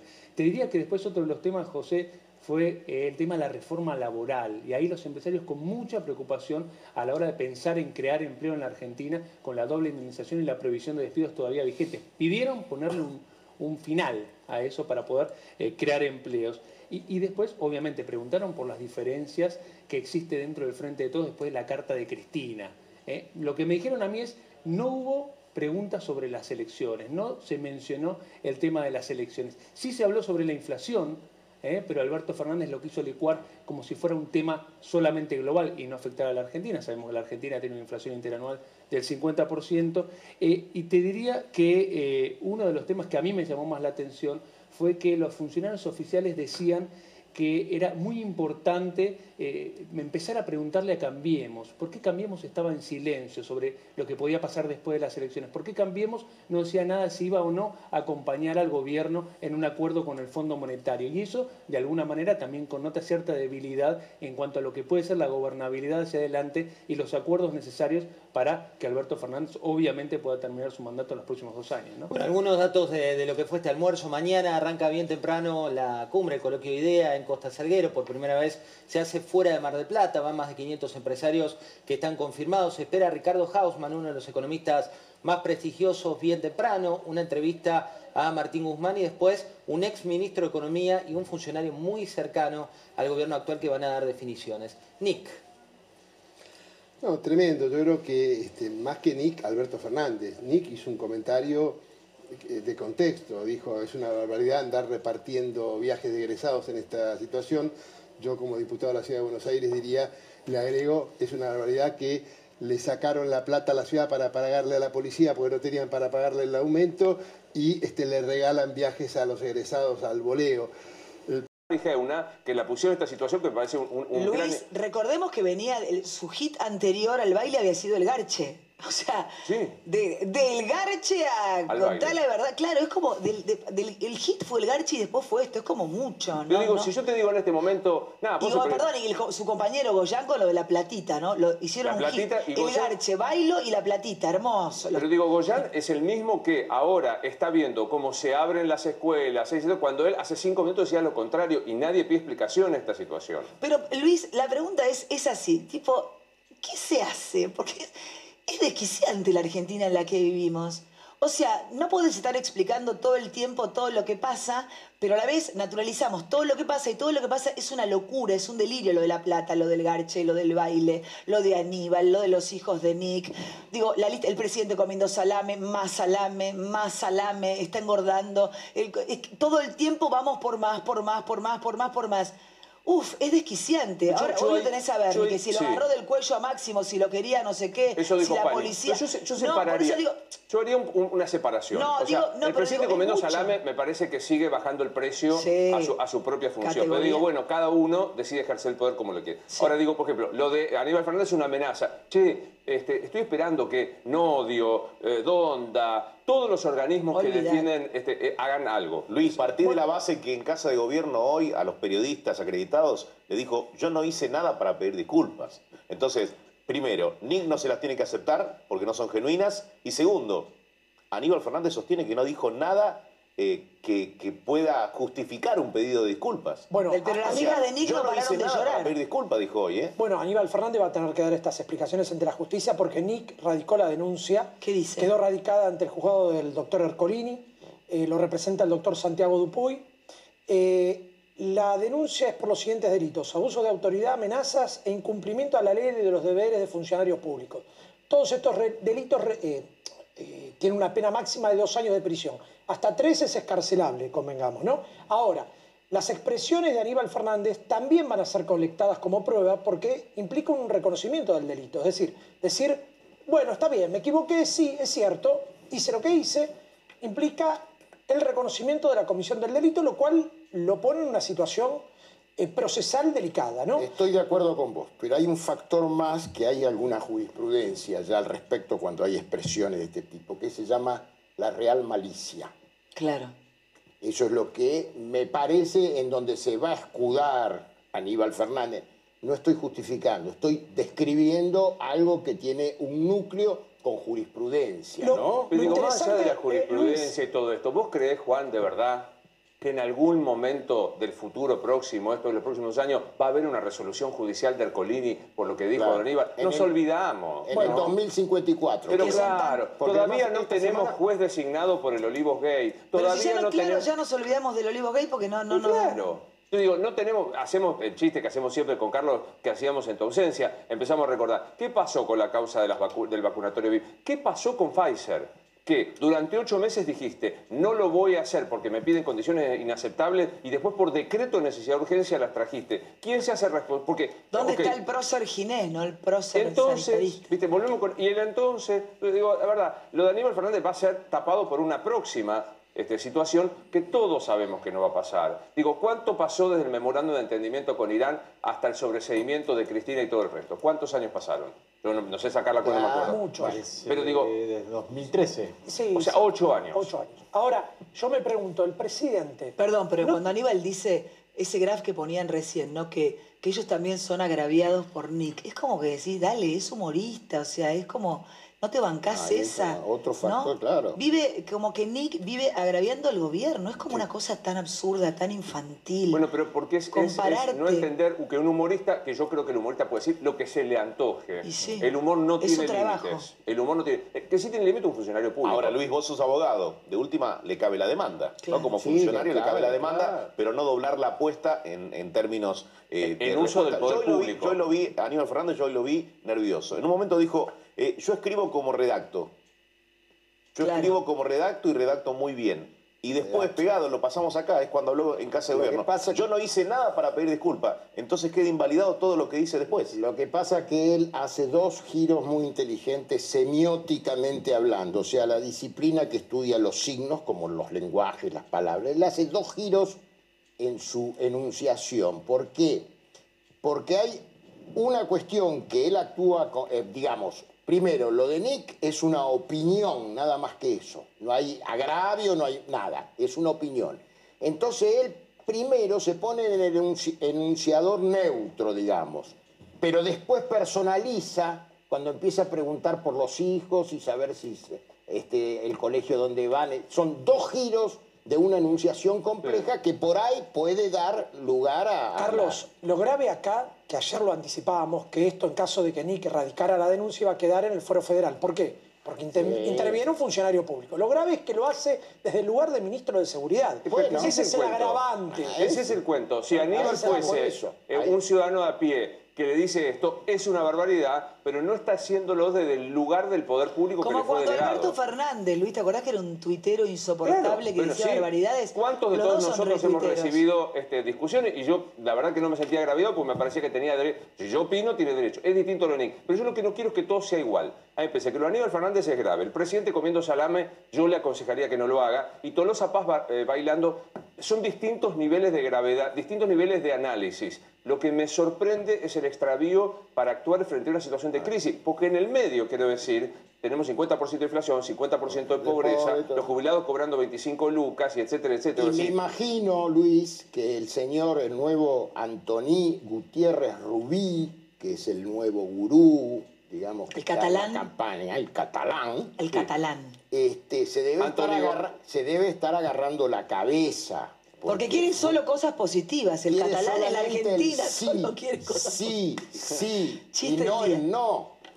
Eh, decir, ojo, es un tipo muy estudioso. Tuve la de suerte de Sí, sí, bueno, conocerlo. pero vivo en Argentina. Acá Tuve fue la a- suerte de conocerlo y no a- lo podía a Gutiérrez creer lo de. Nueva ¿Vos Chicago. lo, vos lo conociste? Tuve la suerte de conocerlo post entrevista a Cristina en el 2017, Ah, claro. cuando hicimos la, la entrevista en Infobae.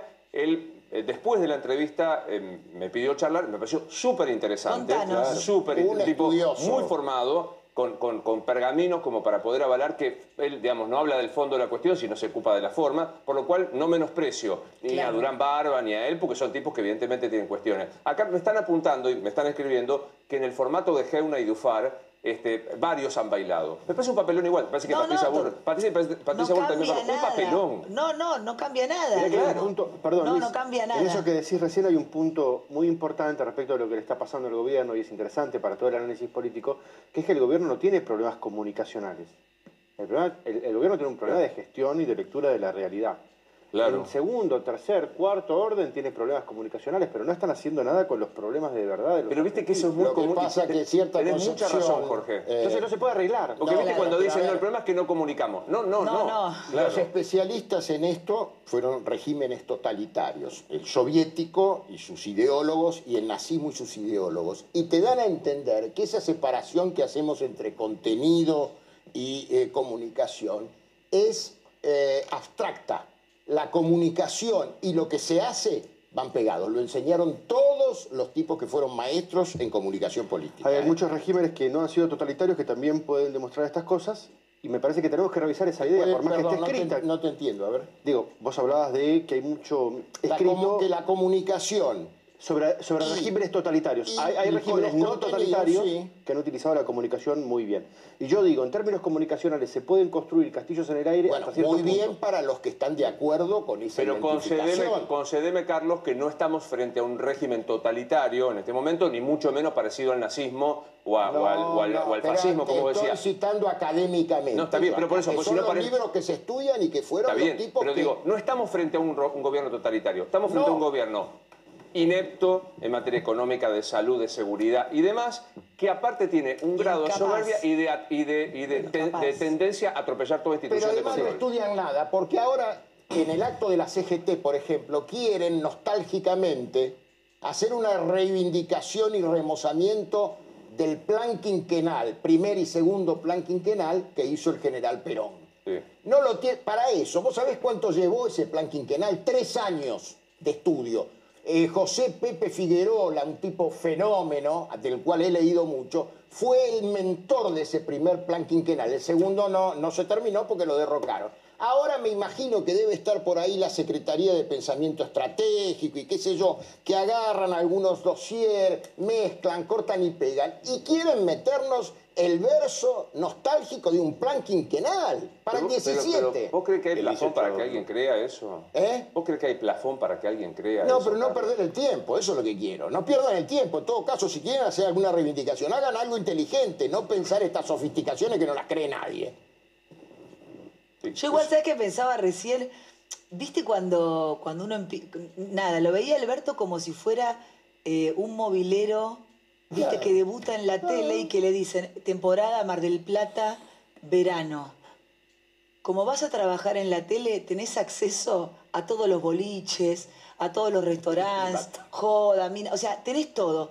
Entonces, tenés canje de todo. Y el tipo dice, pero que también me regalan las zapatillas, te regalamos todo. Vive, vivía de prestado, vive de prestado, comen gratis, viajan gratis. Ayer para inaugurar eso con cinco salames y tres chorizos. En la cocha. Eh, se, se- se hicieron un gasto enorme. El tipo, viste, es la Argentina de canje, come el salame con, con unas ganas y con una desesperación. Eh, decíamos hoy, Luis, es, es, es una gula por el poder, es un abuso de poder, es un aprovecho todo esto, porque hoy lo decía Birmacher, el presidente lamentablemente no tiene talento, ni un poquito para estar en ese lugar. Y nos duele a todos porque es nuestro presidente. Y está demostrando que no tiene talento. Y está como un chico en Disney y está agarrando y está rascando de la olla todo lo que puede. Porque, porque la mentalidad de él, en vez de darse cuenta que es el presidente, está pensando en, me dan el está- salame, me regalan la cafetera. Saqué la sortija a la calecita. El Sí, tipo se claro. conforma con muy poco y es presidente. Ni no tiene dimensión cuenta, de quién es y el lugar que ocupa. Ni siquiera se no puede- tiene amor propio, chicos. Ni siquiera se puede dar cuenta de que le dieron la gorra de capitán del Titanic, Claro. digamos, de que- se tiene que hacer cargo de una tragedia. Claro. y que en ese, en ese hacerse cargo de una tragedia en cuatro años no lo puede arreglar, en ocho años no lo puede arreglar, aunque, aunque quiera, aunque le salgan las cosas bien, y que en definitiva tendría que encarar esta presidencia, lo digo también para el próximo presidente, no sabemos quién Sí, va a ser, sí, olvídate con algún nivel de humildad, con algún nivel de recato frente lo- al dolor de los demás, porque por esto, porque sabes que... Se supone que así empezó el presidente, Vivi, ¿no? yo, yo soy presidente mañana y yo sé que en cuatro años no lo puedo arreglar. No voy a poder matar 50% de pobres como prometió Macri, es mentira, es un chamullo. En ocho tampoco. Entonces, ¿cómo arranco? Arranco diciéndole a la gente, muchachos, viene la fiesta, ustedes, yo, todo de joda, me- metan la esperanza que, lo, que salimos a... me- No, es mentira. Pero Es a, mentira. a mí me parece que, que estamos frente a una situación más potente de- en la gravedad. Efectivamente, lo de Salame me parece una cosa patética, etcétera, etcétera. El presidente de la Nación, todos decimos alegremente que no ejerce el poder. Claro. Que es Mansur, que es Cristina, que etcétera. Y lo, y lo naturalizamos como si fuera una cosa... Es muy peligroso, pero, Muy pero peligroso. lo naturalizamos, pero en ese caso es digo, así. Pero Eh, ya pasó. pero en ese Lo- caso- Esperá, lo naturalizamos porque pasó muchas veces en Argentina, digo, hay un registro. Pero en este contexto, Ah, eh, hay un contexto distinto. parecido al de hoy. Esto es este, escandaloso, Jorge, ¿no? digamos, Nosotros donde no. eh, la coalición que está integrada por una persona que ejerce el poder, lo nomina, le quita el poder públicamente. O sea, porque la humillación pública en la que fue sometido Alberto Fernández, pocas veces yo lo he visto en, la historia. sí. Me parece que no hay Con demasiado. este nivel de humillación creo Ahora, que- ahora Y yo sé que es muy no hay- no hay- no hay antipático hablar de Alberto y de Fernando de la Rúa, pero digo, la alianza, o ahora el Frente de Todos, la Banelco, la corrupción, Chacho que se va. ¿Hay algún punto de comparación en algún lugar? Yo no lo encuentro porque la diferencia es que el presidente, mal, pero ejercía el poder, quien se le, este, quien se le va es el vicepresidente. Sí. Que, que de- de- no es que el vicepresidente no Entiendo. intervino, y él se encierra en Acusando, un igual se va acusando de corrupción al gobierno, Sí, ¿no? Claro. Y él se queda Con un grupito de poder hasta, hasta que finalmente no, no sí. puede sostenerse más. No lo encuentro. Yo no- sí encuentro un punto de conexión de Alberto con De la Rúa y de Cristina con Menem, ¿no? El punto de, acue- el punto de unión, digamos, entre Alberto y De la Rúa es el nivel de prestigio que tenían a esta altura del mandato, que era cero, con intenciones de reelección cero. ¿Y de Cristina y Menem? Y de Cristina y Menem, que después de haber gobernado 10 años uno, 8 años más los 4 a su marido la otra, después de todo el desgaste que significa gobernar, después de todos los detalles de la gestión, de la corrupción, de la joda, de los problemas, de haber perdido elecciones, después de todo eso Menem tenía 24 puntos y Cristina tiene 30. Eh, Luis, si lo decís desde una postura de poder del Estado. Esto es Liniers. Ahora Tute, que es otro de los dibujantes, otro de los historietistas, caricaturistas que trabaja en el diario de la Nación también y es compañero de trabajo, dice, no dijo eso, dice Tute. Dijo en todo caso que esa escuela que él conoce bien recibe subsidio. Más allá de la torpeza del tuit, no veo ni la amenaza a las hijas ni el mensaje antisemita. Bueno, por eso habíamos titulado el graf Liniers apoyó a Nick y Tute a Aníbal Fernández. La pregunta, María Eugenia, es este quiebre, esta grieta que en distintas ocasiones han planteado de Juntos por el Cambio que para gobernar en el futuro, si es que logran ganar las elecciones, necesitan cerrar. ¿Con quién hay que cerrar esa grieta? ¿Cuáles son los- el pensamiento o determinados dirigentes que no entrarían en ese acuerdo para gobernar en el futuro? Yo creo que más, más, más allá de las personas, bueno, sin duda Aníbal Fernández no es alguien con quien se pueda acordar nada. Claro. Pero más allá de las personas, lo que tiene que quedar en claro es que los valores no se negocian. Uno puede tener distintas ideologías, distintos modelos de país, distintos modelos económicos, pero los valores no se negocian.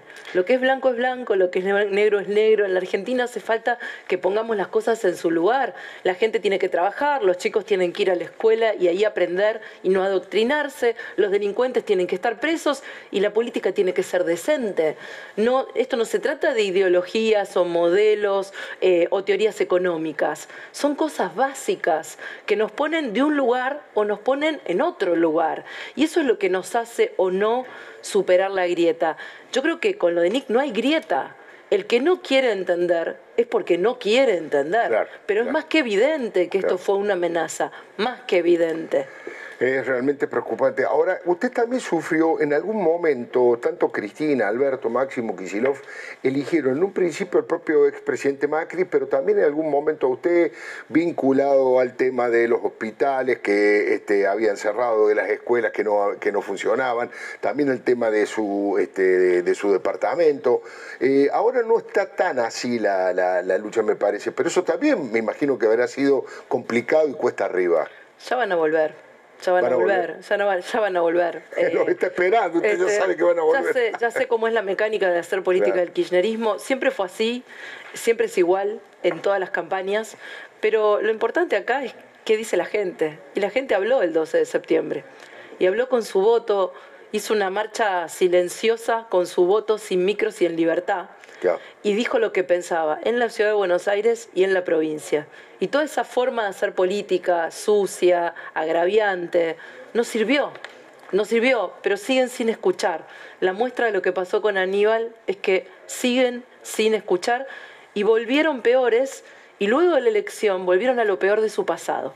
Eso es lo que para mí expresa Aníbal y Mansur en el gobierno. Claro, no, procesaron todavía esto de que han perdido un sector de la sociedad que ellos pensaban que los iba a votar toda la vida, ¿no? No entendieron, como dijo recién Joaquín, que hay cosas que no tienen remedio y que no hay plata que pueda pagar.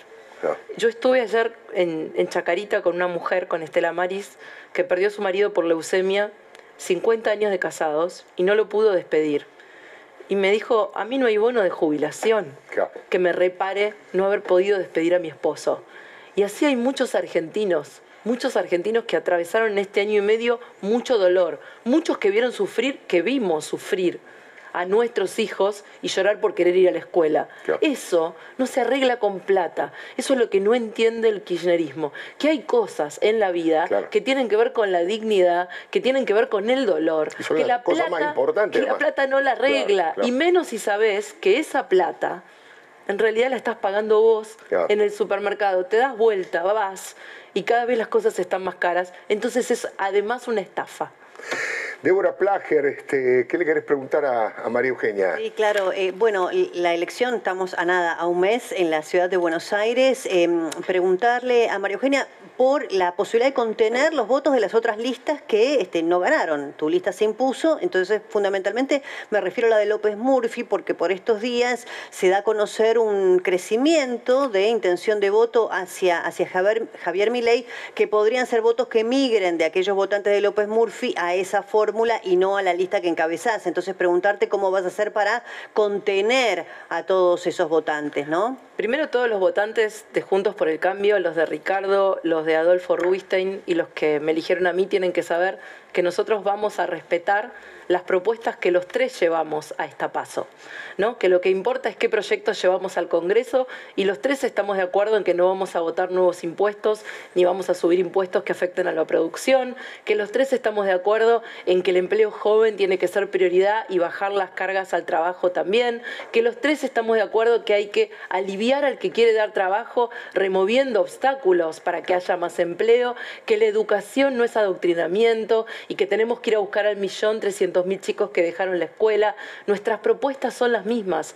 Y vamos a estar en un solo bloque porque de lo que se trata de acá no es de una elección en la ciudad de Buenos Aires, no se trata ni de Ricardo, ni de Rodolfo, ni de mí, eh, se trata de una mayoría, una mayoría en el Congreso que pueda frenar a este gobierno que te miente, a este gobierno que no te respeta, a este gobierno que te amenaza, pero además que empiece a sanar las heridas, estas heridas de las que hablábamos recién con Alfredo, estas heridas post pandemia que nos va a llevar mucho tiempo ponernos de pie, pero hacerlo con proyectos concretos. Por ejemplo, hoy es un problema alquilar en la ciudad. Y nosotros ya hemos dicho, hay que derogar la ley de alquileres. Y lo dijimos claramente, y es un compromiso de toda nuestra lista y de nuestro bloque de diputados y de senadores.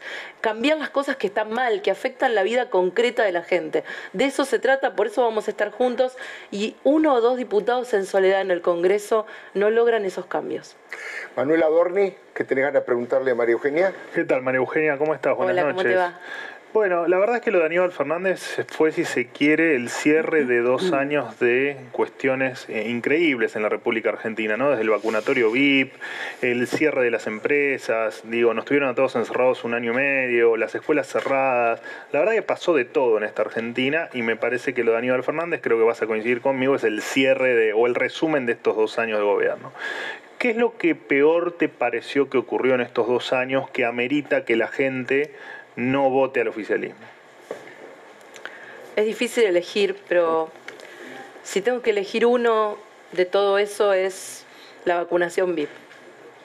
Cada vacuna que se puso un militante de 18 años, cada vacuna que se puso un funcionario, antes de tiempo, antes que tu papá, antes que tu abuelo, eh, que pudo haber sido una vacuna que salvara una vida, eso me parece imperdonable.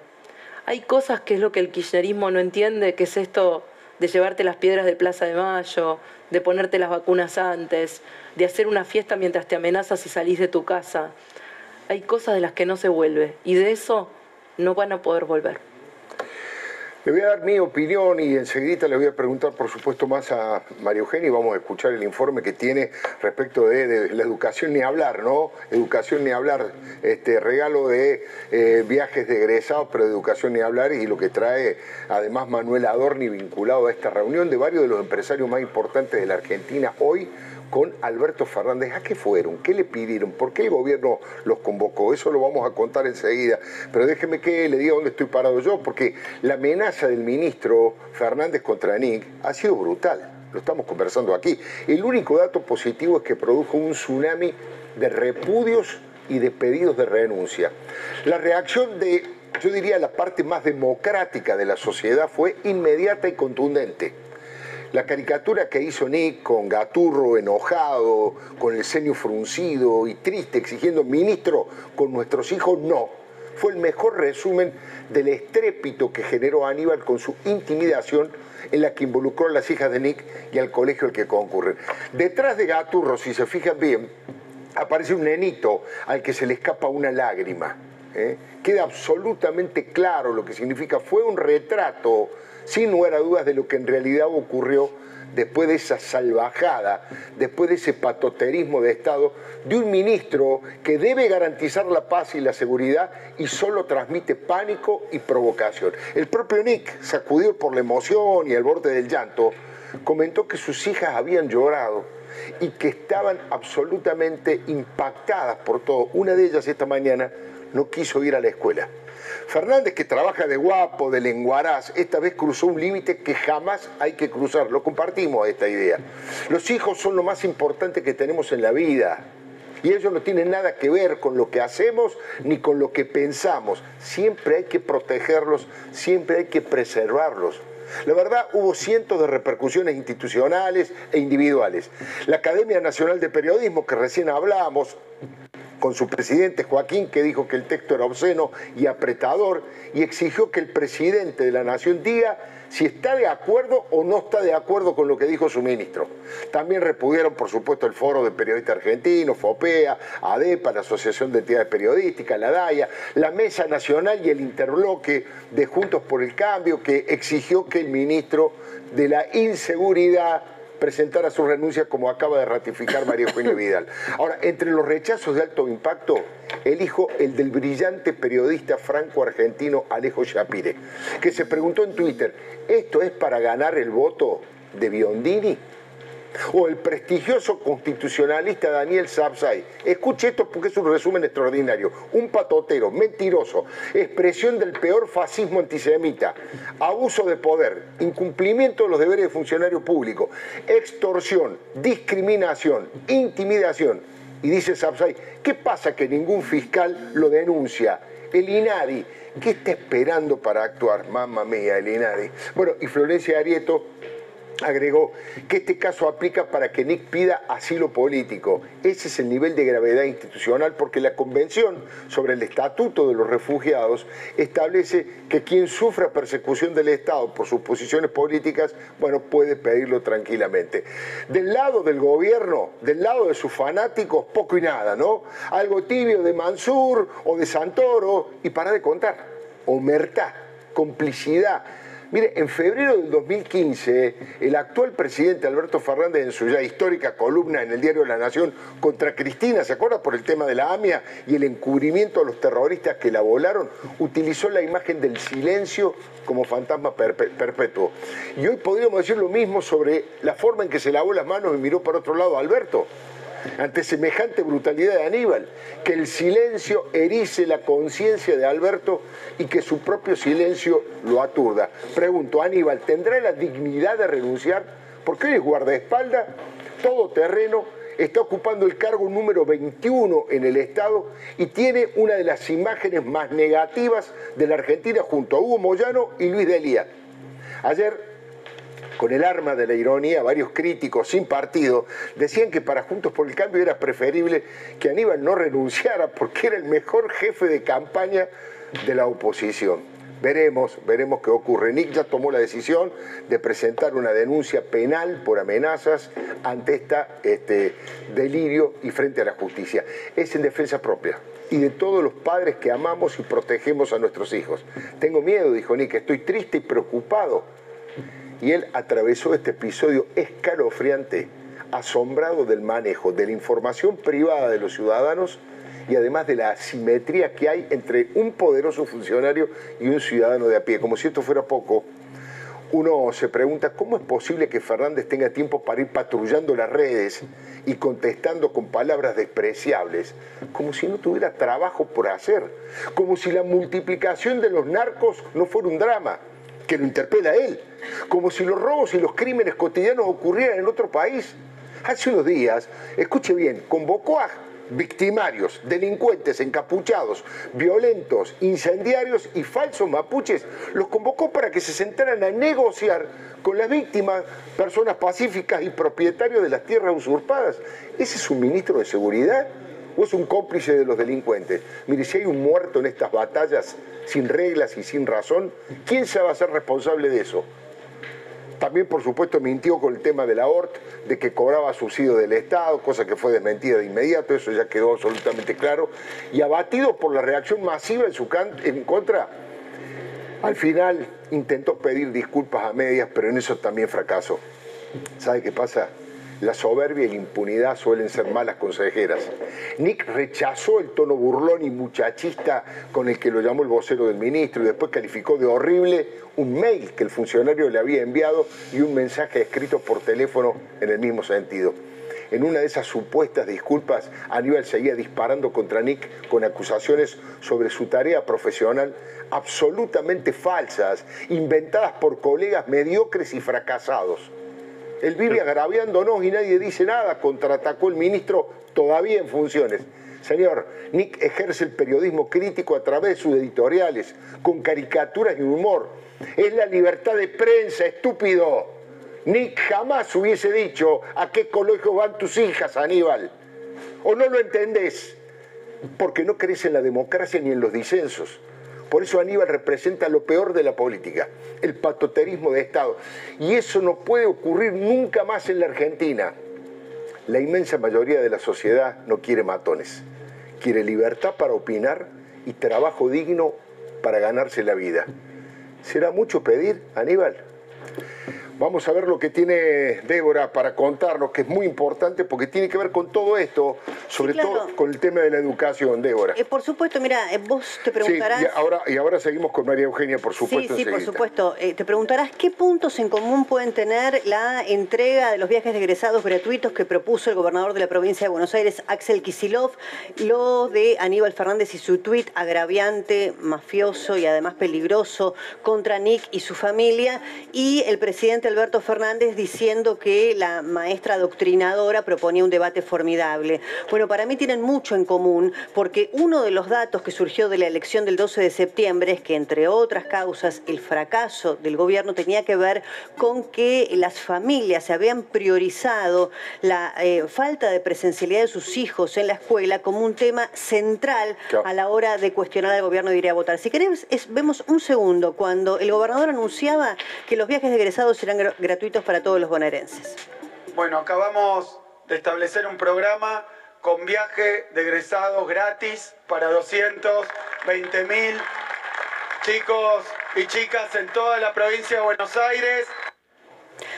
Bueno, ahí está. Los viajes egresados serán gratuitos, claro. De la presencialidad escolar nada. Durante muchos, muchos meses estuvimos hablando asociaciones de padres, ONG, ciudadanos, de la necesidad de la presencialidad escolar, de la imposibilidad de la virtualidad para las familias más pobres. Eh, el gobernador nada decía y ahora en lugar de ofrecerle estudio, posibilidad de futuro, dignidad, les ofrece joda, ¿no? Que es el viaje egresados, este, que no es el mensaje que realmente dio la ciudadanía en las urnas. ¿Y qué tiene que ver con este tuit de Aníbal Fernández? Bueno, para mí tiene mucha correlación porque corriendo este, lo que ya dijimos este, durante todos estos días respecto de la peligrosidad de que el ministro de Seguridad amedrente a un ciudadano crítico y ponga en riesgo a sus propios hijos, lo que estaba haciendo también Aníbal Fernández era discutir que un colegio de la ciudad de Buenos Aires tuviera subvención estatal, casi como estigmatizando aquel colegio de los chicos ricos, ¿no es cierto?, que para qué necesitan el apoyo del Estado. Más allá de que no era cierto, pero... No es cierto, que primero porque no reciben claro. subsidio y en segundo lugar porque es una de las escuelas que tiene más cantidad de becas, justamente por eso tiene una enorme dispersión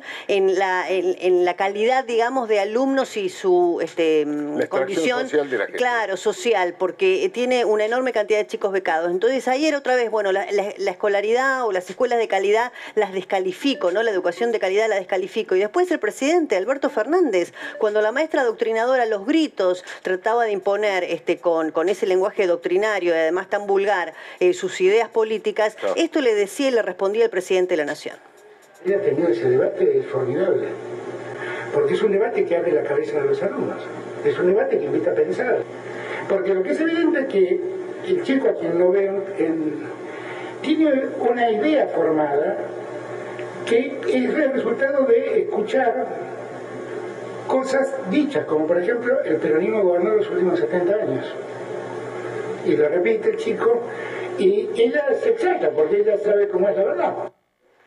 Bueno, ahí está el- la concepción que tienen nuestros actuales gobernantes respecto de la educación, ¿no? Este, ya sea convalidando una maestra vulgar y adoctrinadora el presidente de la Claro. Nación, Aníbal Fernández descalificando una escuela que tiene calidad educativa y técnica desde hace décadas, y el gobernador Axel Kisilov diciendo que a los padres que reclamaban presencialidad, educación y futuro para sus hijos, lo único que tenía para ofrecerle era un viaje de egresados para que vayan a divertirse en este fin de curso. ¿Y cómo termina esto? Con este acto en el que el gobernador de la provincia de Buenos Aires le pasaba lo siguiente, mira.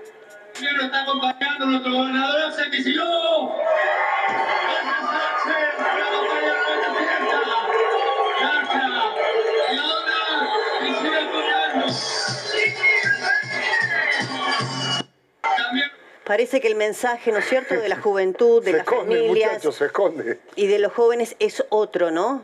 Quieren educación, quieren libertad, quieren futuro, quieren dignidad y calidad de vida. Y todo lo que vimos va en la misma línea, no entienden nada. No entienden nada. Gracias, Débora. Y le pregunto a María Eugenia sobre este tema en especial, ¿no es cierto? El tema educativo. Aquí hubo toda una batalla que dieron este, estigmatizando a la ciudad, acusándolos este, de querer que contagiar a los, a los alumnos. Y yo creo que eso finalmente se notó en las elecciones, me parece, Vidal, ¿no? Se notó que en la ciudad hubo 45 días más de clase.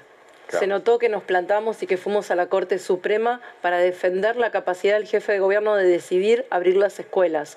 Se notó porque hay centros de apoyo escolar que funcionan en 50 lugares de la ciudad para ayudar a los chicos que se rezagaron y porque fuimos a buscar a la mitad de los chicos que habían abandonado durante la pandemia y ya los recuperamos y seguimos buscando al resto. Eso es lo que se nota, Alfredo. Se nota la preocupación en serio por la educación, que no empieza ahora en pandemia, que empezó hace 14 años cuando Mauricio decidió que los chicos tenían que aprender inglés desde primer grado y que empezó cuando el gobierno de Horacio dijo robótica y programación también desde primer grado y cuando el 60% de las escuelas que construye Horacio se en el sur de la ciudad. Esos son iniciativas reales que son las que queremos llevar al Congreso. Nosotros proponemos una ley de emergencia educativa que vaya a buscar urgente al millón trescientos mil chicos que dejaron la escuela.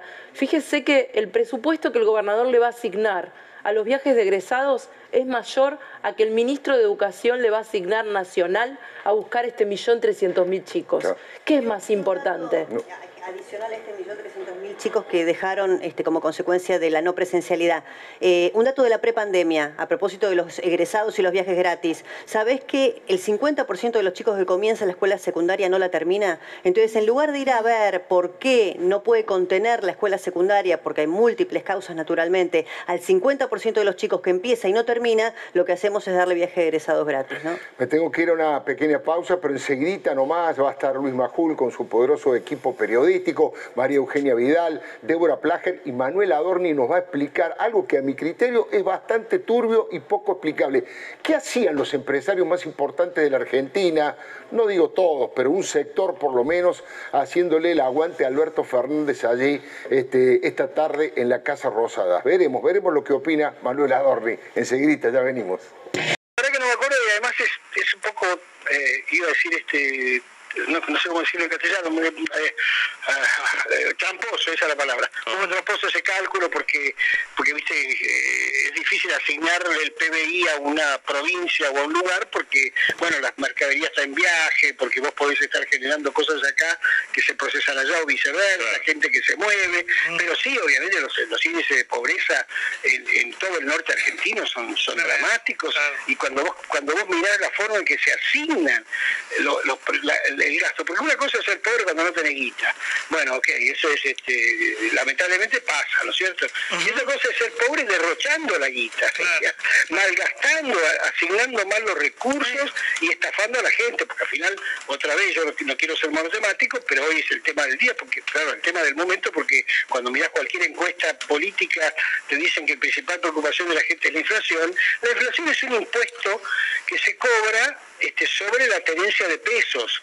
Y ese impuesto lo pagan, otra vez insisto, los sectores de menores ingresos pagan proporcionalmente mucho más que lo que paga cualquier persona de clase media, clase media alta, que bueno, tiene la alternativa de ahorrar en dólares, de tener bienes, de tener este, eh, elementos para eludirlo, ¿no?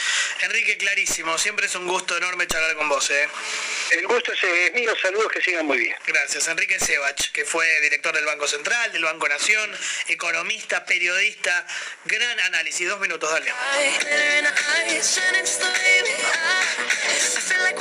Pan y Circo de 15 a 17 por Radio Rivadavia, AM630. Tu perro y tu gato son únicos. Que su cuidado también lo sea. Contra pulgas, Power Comprimidos. Protección a partir de los 30 minutos. Tu comprimido es Power. Somos Mercantil Andina.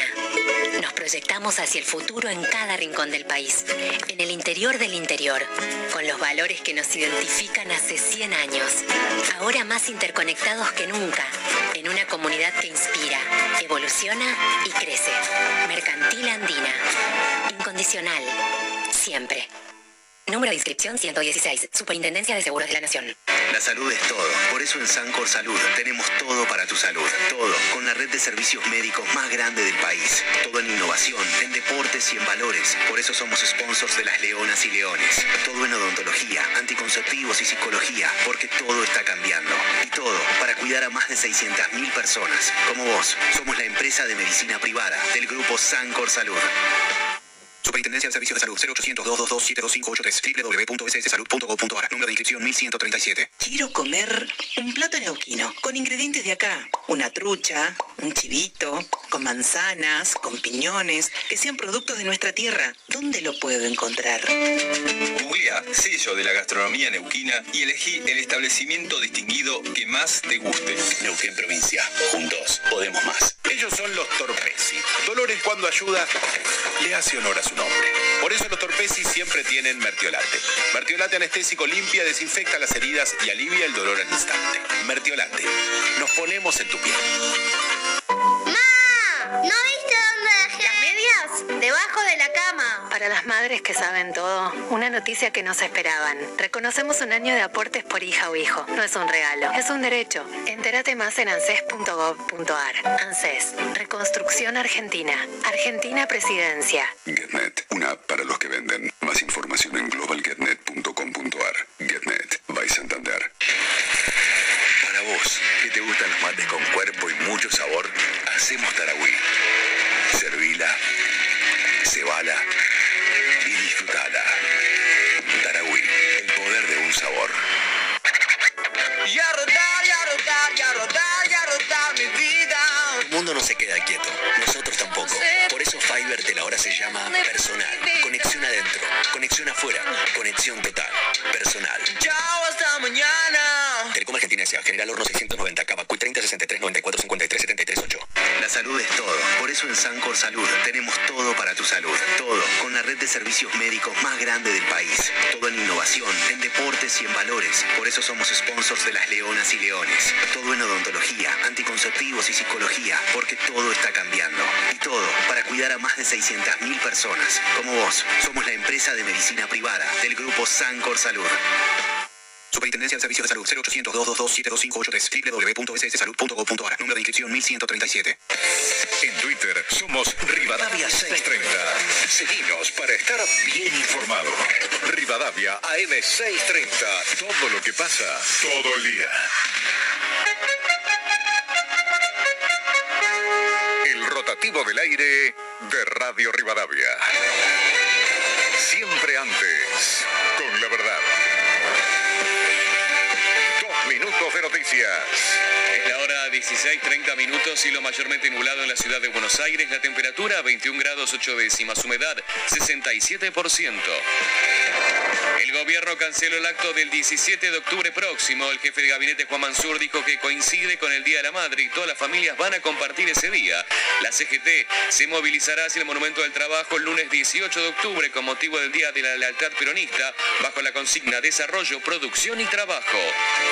Hoy en la ciudad de Buenos Aires comenzó la vacunación para nenes de 3 a 11 años con comorbilidades, informa Rodrigo Porto. Móvil.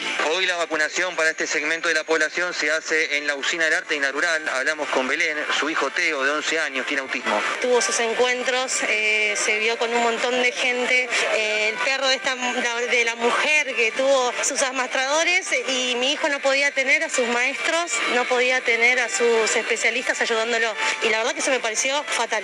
La rural Rodrigo Porto, Radio Rivadavia. El gobernador santiagueño Gerardo Zamora otorgará un bono de 90 mil pesos para la administración pública provincial. Además, dará un aumento salarial del 57% que se empezará a cobrar en enero de 2022 a un mes para las elecciones. Deportes, Independiente recibe al Civi y más tarde River se enfrentará a San Lorenzo por la decimosexta fecha de la Liga Profesional de Fútbol. Este domingo desde las 16, prendete a hablar deportiva por Rivadavia. Radio Rivadavia, AM630. Todo lo que pasa, todo el día.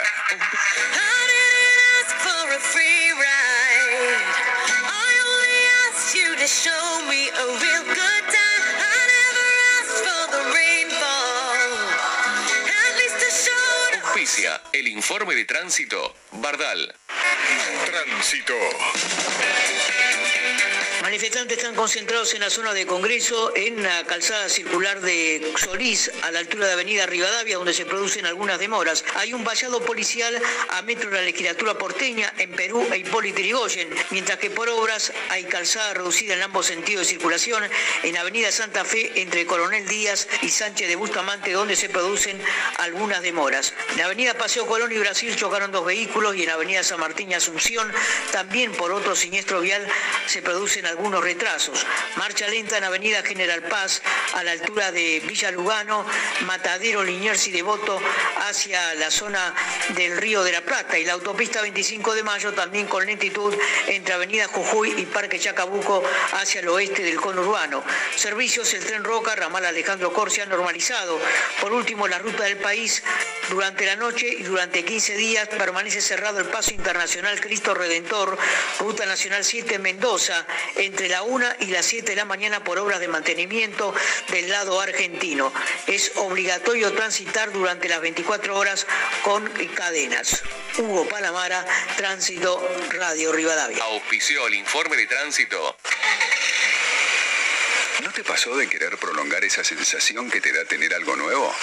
Bueno, con los limpia inyectores de Bardal podés hacerlo, ya que potencia tu motor y lo mantiene en excelente estado por más tiempo. Además te ayuda a ahorrar combustible. ¿A dónde vamos hoy?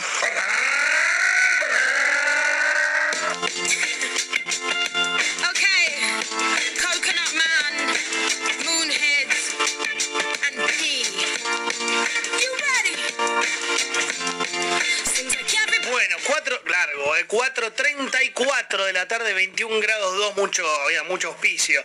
Vamos a presentar al futibol, dale, rápido.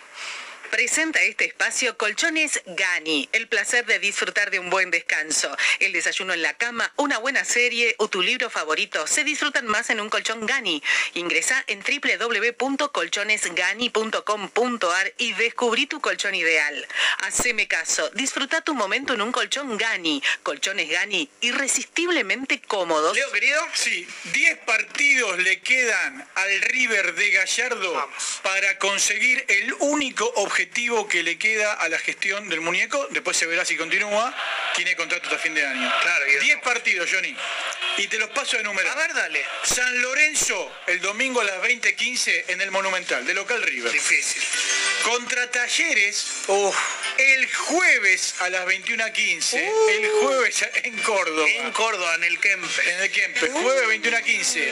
Talleres es el equipo que hasta el momento va segundo a un punto Ese de River. partido define todo. Tremendo partido el jueves, fíjate si podés eh, 21 y tomar pico, alguna ¿no? decisión. Pero 21 a después- 15. No, no, el pase. 21 a Bueno, 15. ¿Qué más? El lunes Sí. siguiente, a las 19, con argentinos en el Monumental. Uh, chivo, ¿eh? Luego visitante de estudiantes. Oh, Luego local con patronato. Luego vienen las elecciones. Está pasando. Cree que está pasando. Va a pasar, va a pasar. Va a pasar. ¿Qué más? Luego de las elecciones, o sea, luego eh, al fin de semana Hasta ahora el único accesible es Patronato. Típico. Platense de visitante. Platense visitante accesible, dale. Racing de local. Difícil. Un clásico. Central de visitante en Arroyito. Duro ese partido. Duro, y el doble final, doble partido final, Defensa y Justicia en el Monumental y Atlético Tucumán en Tucumán. el mismo nada. final que el campeonato que, además perdió con Boca. Atlético Tucumán Contra River siempre lo complica nos Tucumán. Centro, hijo. centro, cabezazo, No, centro, cabezazo. Bueno, Atlético. Tucumán, que cambió el técnico, se va el técnico, se fue eh, después de la derrota de anoche con, con Tucumán, se fue de Felipe, no me salió el nombre. Después de la- la derrota Igual los dos partidos que dijiste accesibles, Patronato le costó un Perú a Boca y Platense nos costó, o sea, River le costó en, en cancha de Platense fue le costó tremendo. una. No, no hay partidos accesibles, pero no eso es lo más Estás- accesible. Son 10 partidos, Johnny, son los últimos 10, la cuenta regresiva del River de Gallardo para conseguir el único objetivo que le queda, que es ganar la liga local. Una del señor Ariel Wallman, por favor. Bueno, vos sabés que cuando éramos eh, adolescentes, jóvenes y chicos inclusive, eh, cuando alguien se enojaba con el otro, y esto que me, que me- que me escuchen las nuevas generaciones, alguien se enojaba con el otro, ¿qué hacía? Cortaba el teléfono así, tac, cortaba el teléfono. Le cortó. ¿Te acordás del tubo? El cortó, cortó. Me cortó el teléfono. Te enojabas con tu pareja, me cortó Sí, el teléfono. sí, me cortó. Ahora no hay forma, ¿viste? Porque, ¿qué haces? Ahora seguís hablando, no te das cuenta. No, pero apretás un cortar. botón. Claro, porque el corte, el, el es la bronca movimiento. Ahora, ahora si haces eso te rompe el celular. Claro. Pero ¿cuál es, en, la, en la nueva modernidad, cuál es el cortar el teléfono? ¿Cuál es? Te dejo seguir en las redes. Uh, eso es terrible. Un unfollow. Un unfollow. Claro, Qué unfollow. terrible. Entonces cuando eh, ves que no te siguen Una chica de más 17 doloroso. años, una chica de 17 años se pelea con su novio de 19, lo deja de seguir. Eso es muy duro. Ahora imagínate un matrimonio con hijos. Y, y no hay vuelta ahí. y bueno, eso fue lo que pasó con Gabo y Dulco. Se dejaron de seguir. Todavía ella lo sigue a él, pero él la dejó de seguir a ella. Y Ah, sigue a encima 40 está nada más. ¿Para ofendido. No tenés autoridad. Pero los dos, pero los dos archivaron la- o, o borraron, anda a saber, la foto juntos. Eso también es terrible. No hay pasado. ¿Qué haces con.? ¿Por qué borras las fotos? Si es el pasado, no, tenés que borrarlo. Es el enojo. pasado es el pasado. Es el enojo. Es, es muy, es como tirar los portarretratos, es ridículo. Es como, claro, es, es tu vida no, no, no pasó. Eso es una infantilidad, Lucas. Para Pero mí no o- está o, bien. o vos lo hiciste. No, nunca lo hice. No se borran las fotos. ninguna No, no, manera. dijeron, dijeron, Pasado no se gran, alquila. gran tema, ¿eh? pero no me acuerdo, no me acuerdo, y si no me acuerdo no pasó, dijeron. No, no es así. ¿Así? Uno así sigue la vida, continúa, pero no borra. Va, qué sé yo, yo, Yo, tengo vos esa- estás diciendo lo que, lo que para vos, yo te No, bueno, cada uno opina lo que quiere. Vos, Leo, ¿Qué tipo de fotos? Porque yo te voy a... fotos es un en tema que me interesa la- muchísimo. La foto en Disney, la foto es un tema playa, que me interesa muchísimo. Fotos en Te voy a explicar. Yo tengo la teoría de que uno no tiene que eh, mostrar en las redes sociales a su familia, su vida privada, Bueno. por una cuestión de preservar. Primero, eh, cuando mis hijos me decían, vos sos famoso, yo decía, no, no soy famoso, soy medianamente conocido en el mundo del periodismo deportivo, algún futbolista me puede conocer, no soy una persona famosa. Pero además no quiero que mis hijos paguen la consecuencia del, del odio que la gente me profesa. Digamos, no, no tienen por qué. Ahora, Está bien, pero si sos piñón fijo, sí, la gente te quiere y querés subir Claro, si fotos la con tu familia. quisiera- A vos bueno, putea. Fijo no mostró la cara nunca. Es verdad. Pero porque es un- es un ejemplo. Es buen ejemplo, Ah, es buen ejemplo que el que das. Pero quiero decir, entiendo que hay mucha gente que de esto hace un- lo rentabiliza, le hace un negocio y Sí, que lo normal sería poder vivir en un lugar No, donde hay gente que sube porque le da orgullo. Ahora, el gran tema está, lo que está hablando Johnny es cuando vos estás en pareja durante un- mucho tiempo, sacás fotos, mirá que acá estamos cenando, acá estamos comiendo. acá- me gusta. Y después te peleas con esa persona. Vuelve y tiempo después formás otra pareja. Claro, ¿y qué haces? Y la otra pareja, la lo primero que hace es stalkear las, las Sí, redes. Y pero es mi ex, foto- es mi ex. ¿Cuál es es el problema? No se borran las fotos. ¿Usted no borra las No, fotos? yo no las borré, de hecho. Ah. Si vas al fondo de mi Instagram, mis fotos con mi exnovia. No Estoy buscando. Fuerte. ¿Y por qué las voy a borrar si fue No, parte de mi estoy de acuerdo con ¿Y vos. tu actual novia no te hizo ningún planteo? Cero, cero, cero. ¿Cómo no, marche preso? Está bien, Nahuel. Acá porque son todos piratas que quieren hacer ese No, no, no, no. Está bien, muy es un gran, gran No tema, gran es muy tema. interesante el Todo tema. lo que se sube a Instagram queda en Instagram. Queda en No se borra. Claro, No se borra. Es la historia de tu vida. Para mí no se borra. Que tu Claro. novia te dice algo, ¿no? Cero, cero. Además, si no no- las hubiera borrado. Soy muy pollerudo. Pero, y vos te- y tu, tu mujer actual Sí. tiene fotos en su Instagram o en sus Sube redes? muy poco, sube muy poco. De hecho, pero nosotros tiene no fotos con algún juntos. otro hombre que no seas vos No o vos revisé, su no primer hombre Te juro que no revisé hasta el final, pero puede ser. ¿Qué me tirás? su primer hombre, ¿Qué le vas hasta el yo qué sé no sé No salgo con alguien que tiene 11 años, boludo. Tienes alguna persona que 11 años, no, Lo, primero Luca. que hiciste con tu mujer es mirarle el Instagram, todo. Pero Luca, ¿vos Sí, tenés pero- más fotos con tu ex que con tu mujer? No, no, no, no, no, no, no, no. Pero si vas al fondo, esta foto de, de Frida, que una perrita tenía con mi exnovia. Uy, muy polémico. No compares a Muy polémico. no. La No, foto no, con la este perrita. tema es un tema que la rompe Gracias, gracias, Sí, sí, por, gracias por el gracias, Walmart. No se borra Instagram. no se 200 borra. minutos de tanda, pero... Bueno, igual te voy a decir una cosa. Gisela Dulco y Gago no fueron pareja según las redes sociales. Porque no se No, eso está No mal. están eso más, está están mal. archivadas y Yo- o borradas. ¿Usted, Flor Martínez, borró todo o borró? Sí, De acuerdo, pero eso borró. ahí hay Si el cuestiones. pasado te No, no, no, así. no hay que deletear, viejo. Por ahí terminaste. Usted, ¿Y usted, yo, perdón, Johnny, ¿usted? No, porque yo eh, tengo Instagram eh, No, no, no, desde, no, desde que estoy con mi mujer. No tartamudee, no. Estaba pensando. ¿Vos sabés que un tipo que Yo- un conductor de radio que sea tartamudo? No, yo, yo tengo Instagram desde que estoy con mi mujer, así que no, no tengo nada que borrar. Muy bien. Se ríe, se ríe. No voy a opinar, no voy a hablar. no voy a hablar. Lucas Morando. No tengo nada que borrar. Pollerudo. Pollerudo. Horrible. Hace ta, 10 ta. años que hiciste Instagram.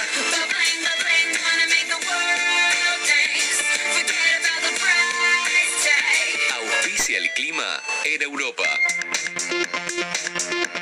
Temperatura en Buenos Aires 21 grados 8 décimas, humedad 68% y el cielo está parcialmente nublado. Amplía tus horizontes en la nueva clase business de Air Europa. Aviones más modernos y sustentables, asientos cama totalmente reclinables con acceso directo al pasillo y menús creados por el chef Martín Berazategui 12 estrellas Michelin. Decide llegar tan lejos como quieras. Air Europa, tú decides.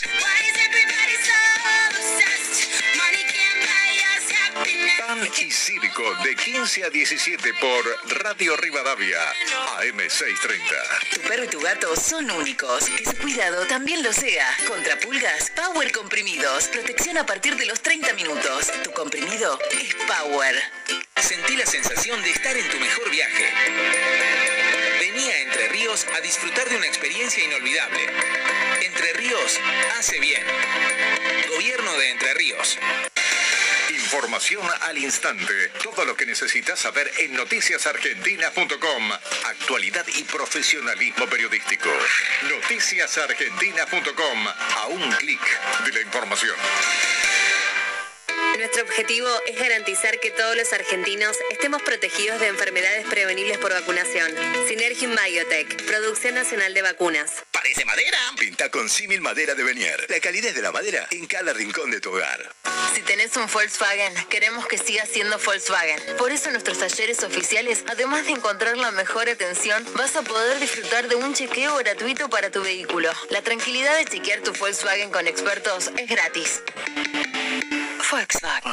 Estrenaste parrilla y comiste de más. Estrenaste tu primer parcial y te duele la panza. Estrenaste ser abuelo y estás lleno de emoción. Tenés siempre Sertal, el alivio de siempre que también está de estreno. Sertal, qué felicidad sentirse bien. Es tu ventana. Limpiar es más fácil con Easy Clean. Desinfectar Easy con Easy Clean.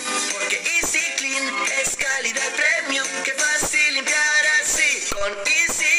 Ingresa en easyclean.com.ar y sé representante de nuestros productos. Barbijos ion positivo con nanopartículas de plata que eliminan el 99% de virus y bacterias. Adquirilos en ionpositivo.com.ar y en farmacias de todo el país. Ion positivo, verdadera protección. AERCOM, soluciones en energía, venta, alquiler y servicio técnico de grupos electrógenos y compresores de aire. Conozca nuestra plataforma digital, optimice procesos y costos de mantenimiento. AERCOM, un paso adelante en eficiencia energética. www.aercom.com.ar ¿Estás pensando en viajar? En centraldepasajes.com podés comparar los precios de todas las empresas de micro y comprar con los mejores descuentos. No pierdas tiempo yendo a la terminal. Compra online y paga en cuotas o en efectivo en centraldepasajes.com. ¿Cansada de que se empañe el espejo del baño? Líquido Guardián. Parece magia. Es nano.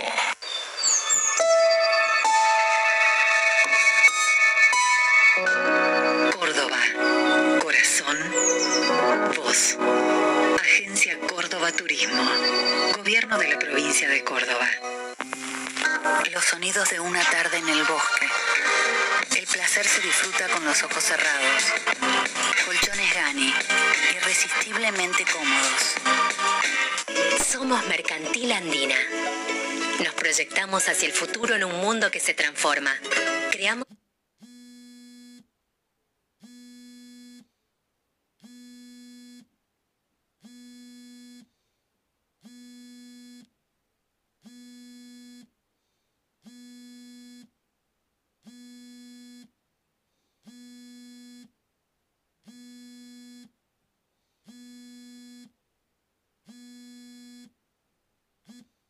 experiencia única en seguros, con nuevas tecnologías para todas las generaciones, en una comunidad que inspira, evoluciona y crece.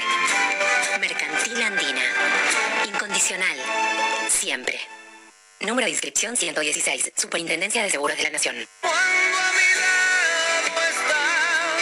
Ricardo Montaner en vivo en el Luna Park el 24 de abril. Hay una nueva función que te trae Fénix. Así que el 24 de abril tenés cita con Ricardo Montaner tras agotar su primera función. Suma una nueva fecha en el Luna Park. Promete repasar sus mejores hits, presentar Fe, su último disco de estudio. Por entradas agotadas, 24 de abril, nueva función de Ricardo Montaner en el Montaner Tour en el Luna Park. Entradas a la venta en Ticket Portal www.ticketportal.com.ar.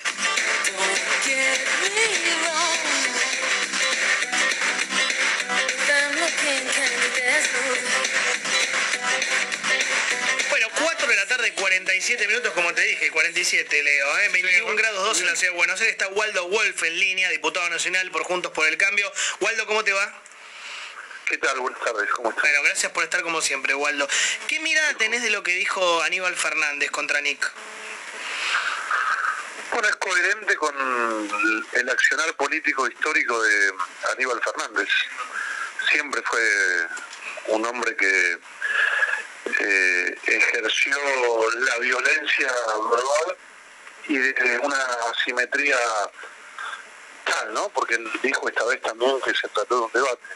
Un debate. La verdad que un debate entre un ministro de seguridad que ostenta la suma, una suma importante del poder público, acceso a los servicios de inteligencia, acceso a la información y un ciudadano común, que Nick es un ciudadano común, que ejerza. ¿Sabes a qué me vas a acordar? Perdón que te interrumpa. Cuando Alberto dijo que la- lo de la profesora de la matanza y el alumno fue un debate, ¿te acordás?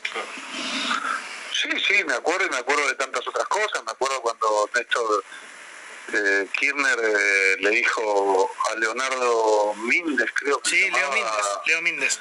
A Leo Míndez le dijo.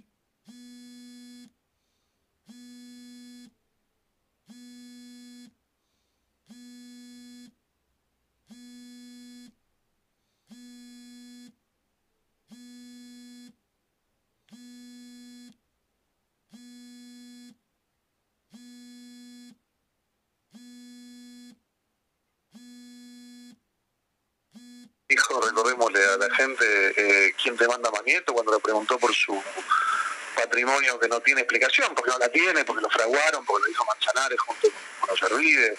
Me acuerdo cuando Capitanich rompió la tapa del diario Clarín. Me acuerdo cuando Aníbal Fernández le dijo a mm, Sara Nisman que la iba a meter presa con el eh, cuerpo todavía caliente, el fiscal Nisman, y cuestionó que haya ido a las cajas de seguridad, incluso poniendo en tela de juicio su apego a la religión. Dijo que no había hecho el duelo. Sí, sí, como él, él- él que además juzga quién es judío, quién no es judío. A mí también me dio una vez clase de judaísmo por Twitter, me la dio este, siendo siendo ministro en aquel, en aquel momento, era jefe de gabinete de ministros. Me dijo que me iba a enseñar a hacer un, bueno, para los oyentes Cádiz es un proceso que se hace cuando muere alguien y él me dijo que me iba a enseñar a hacerlo por Nisman. Qué lindo. Me acuerdo, me acuerdo cuando, bueno, cuando eh, a vos te pasó que Alberto Fernández le dio like a, Retweet, a un posteo en el que te dijeron gordito lechoso, Sí, sí, creo, ¿no? retweet le dio, sí, sí, sí, totalmente. Sí, así que, bueno, eh, eso, eso, y además es cobardía. Es cobardía. Mira, voy a citar una frase de un hombre con el que me llevo pésimo, ciertamente, que es este Víctor Hugo Morales, me llevo muy mal.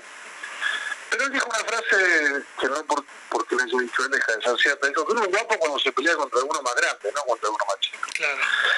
Y la verdad que hacerse el guapo cuando uno tiene la suma del poder público con un ciudadano común, en mis concepciones de los valores, es, de cobarde. Así que no me llama la atención lo que ha hecho siempre. Eso es el kirchnerismo, porque no ha salido eh, nadie, casi nadie. Hay, hay algunos casos excepcionales este, a repudiarlo y la verdad que eh, em, lo que hemos visto en las horas posteriores, este, las explicaciones de Aníbal Fernández son, son tan complicadas como el hecho en sí mismo, porque dijo que eh, Nick lo vivía agraviando. ¿no? Claro, como lo agravia, él tiene derecho a amenazarlo, básicamente. Este es el razonamiento este, de Aníbal. considera una, una crítica, un agravio, y en el caso este, además, Nick criticó lo que criticamos muchos, y tenemos derecho a hacerlo, que es el clientelismo. Así que no me llama la atención. Eh, y te hago, una, te hago una más. ¿Debería, renunci- ¿Debería ser echado por el presidente? ¿Puede seguir siendo ministro de Seguridad esta persona? ¿Qué, qué pregunta? ¿En base a qué parámetros? Eh, ¿Me preguntás eh, de- desde mi lugar de ciudadano? O sea, cuando un ministro de seguridad te da miedo, eh, no debería hacerlo. Mi familia tiene miedo. Mi familia en este momento en Argentina, yo como opositor, tiene miedo. Eh, y la familia de Nick también tiene miedo. Yo me solidaricé con Nick, hablé con Nick. Eh, tienen miedo. Las familias de los que hacemos política enfrentando este nivel de patrioterismo tienen miedo. Nosotros, por suerte, no los enfrentamos. Y una enorme parte de la ciudadanía, ¿no? Que se reveló en redes, que se reveló en medios, que se reveló en la calle, y son los que nos dan fuerza. De abajo para arriba es el gran cambio. Así que, si me preguntás, no, es un oprobio que Alberto Fernández, perdón, que Aníbal. es un oprobio, que Alberto Fernández apoya a Aníbal Fernández. Es un oprobio para la República tener este tener un ministro así, te cierro con esto además que no se disculpa, porque incluso con códigos de hombres eh, y mujeres de bien, cuando alguien se manda una, una macana y dice, pido perdón, me equivoqué, la, la gente de bien hasta cierra los temas, pero te los dejan abiertos porque esa es la concepción que tienen. A mí me da mucha vergüenza eh, el ministro de Seguridad que tenemos y que el presidente lo respalde. Totalmente de acuerdo. Gracias, Waldo. Te mando un abrazo grande. Waldo Wolf. Dos minutos finales y venimos al pase con Nelson. Dale. Política, actualidad, pan y circo con Jonathan Viale por Radio Rivadavia, AM630. A veces, en un instante, de repente,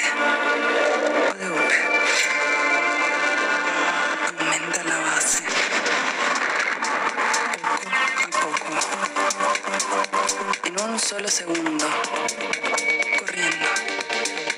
Ahora, porque acá se produce. Banco Provincia. Carrefour cumple 39 años. Hasta el jueves, en Hipermarket y más de 100 productos a precios sorprendentes. Por ejemplo, levité regular de 2 litros 25 a 100 pesos. Antitranspirante Dava Aerosol a 200 pesos. Con mi Carrefour, 80% de descuento en la segunda unidad en marcas de caldos, pañales y shampoo. Y 50% de descuento en la segunda unidad en marcas de fideos, postres lácteos y gaseosas. Además, envío gratis en Carrefour.com.ar. Válido del 12 al 14 de octubre de 2021 inclusive. Para más información consulta en Carrefour.com.ar. Para Ibeco, mirar hacia adelante es no parar nunca. Es saber lo que necesitas, desarrollar el presente y diseñar el futuro. Acércate a tu concesionario más cercano y descubrí lo que tenemos para vos. En Ibeco miramos siempre hacia adelante, porque adelante estás vos. Ibeco, el camión. Tibu jabón líquido, cuida tu ropa. Jabón líquido Tibu. Economía para tu hogar y calidad para tu ropa. Tibu cuida tu hogar. Auditoría General de la Ciudad de Buenos Aires. Control y transparencia para mejorar la calidad de la gestión pública. Goteras, filtraciones, pinta con supercapa de Beñer poliuretánica. Simons Beauty Rest, la más confortable sensación. Simons Beauty Rest, descansa en primera clase. Lonas del Sur. Sabemos de lonas. Tu perro y tu gato son únicos. Que su cuidado también lo sea. Contra pulgas, Power Comprimidos. Protección a partir de los 30 minutos. Tu comprimido es Power. Lonas del Sur, representante oficial de Lona Sonda. Más de 20 años entregando en todo el país. www.lonasdelsur.com.ar La salud es todo. Por eso en Sancor Salud tenemos todo para tu salud. Todo. Con la red de servicios médicos más grande del país. Todo en innovación, en deportes y en valores. Por eso somos sponsors de las Leonas y Leones. Todo en odontología, anticonceptivos y psicología. Porque todo está cambiando. Y todo para cuidar a más de 600.000 personas. Como vos. Somos la empresa de medicina privada del grupo Sancor Salud. Superintendencia de Servicios de Salud 0800 222 72583 www.sssalud.gov.ar Número de inscripción 1137. Que tus decisiones dependan de vos, no de la suerte. Elegí todo. 102 Plus. Vitaminas, minerales y energizantes naturales. El extra de energía que necesitas todos los días. 102 activa tus buenas decisiones. Y a rodar, y a rodar, y a rodar, y a rodar mi vida. El mundo no se queda quieto, nosotros tampoco. Por eso Fiverr de la hora se llama personal. Conexión adentro, conexión afuera, conexión total. Personal. Chao, hasta mañana. Telecom Argentina S.A. General Horno 690 Cava 30 63 94 53 73 8. ¿No te pasó de querer prolongar esa sensación que te da tener algo nuevo? Bueno, con los limpia inyectores de Bardal podés hacerlo, ya que potencia tu motor y lo mantiene en excelente estado por más tiempo. Además te ayuda a ahorrar combustible. ¿A dónde vamos hoy? Barbijos ion positivo, con nanopartículas de plata que eliminan el 99% de virus y bacterias. Adquirilos en ionpositivo.com.ar y en farmacias de todo el país. Ion positivo, verdadera protección. Tu perro y tu gato son únicos. Que su cuidado también lo sea. Contra pulgas, Power Comprimidos. Protección a partir de los 30 minutos. Tu comprimido es Power. Que salga el sol, que empieza a llover. A tu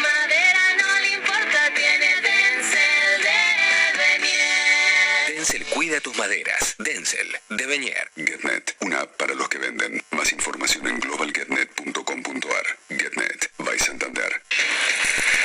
Para vos, que te gustan los mates con cuerpo y mucho sabor, hacemos Tarahui. Servila, cebala y disfrutala. Tarahui, el poder de un sabor. Ya viene Crónica de una tarde anunciada con Nelson Castro.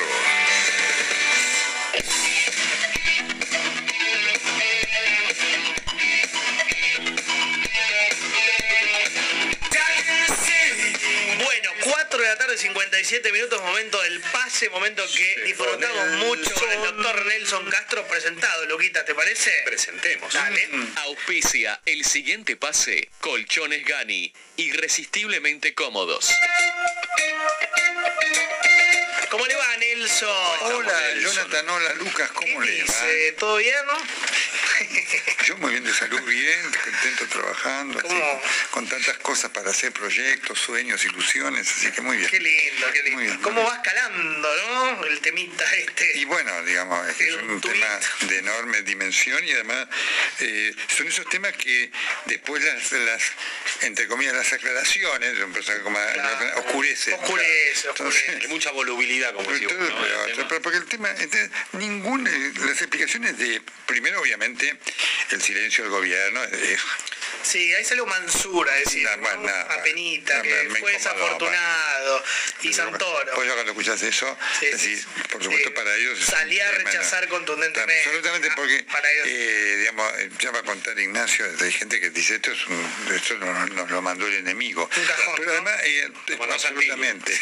Y además, que lo, lo- lo notable de la, de la muy mala respuesta de Aníbal Fernández, que no podía ser otra, por supuesto, el texto. Cuando vos vas a- eh, al texto, y en el texto decís, ¿querés que te dibuje la escuela? Ah, tremendo, tremendo, ¿no? no hay otra forma que leer eso como una amenaza. amenaza. Velada, no velada, super velada, poco velada. Amenaza. Totalmente. Podés haber dicho, mira, vas a una escuela que se subsidia, bueno, está. Pero cuando te pone, ¿querés que te dibuje la escuela? Sí. Ya está. Así que de, No, de eso no tenés retorno. Yo jamás me metería con los hijos de nadie. Absolutamente. No me dio esa sensación. Señor, se acaba de meter con los hijos de Nick. me parece. pero- Es- no tiene vuelta atrás y yo creo que, por supuesto, más allá de ser repudiable y todo eso que lo es, ¿no? Es tremendo. eh, creo que eh, no sé si en el gobierno tienen dimensión del daño que esto le genera. porque esto ayer- no se para con este, una heladera y todo eso. Muy bien. Hasta ayer no había dimensión No, general vos fuiste el primero en el periodismo de la gravedad del hecho. Vos fuiste el primero que lo Con el correr de las horas se fue tomando dimensión de lo grave que fue el tema.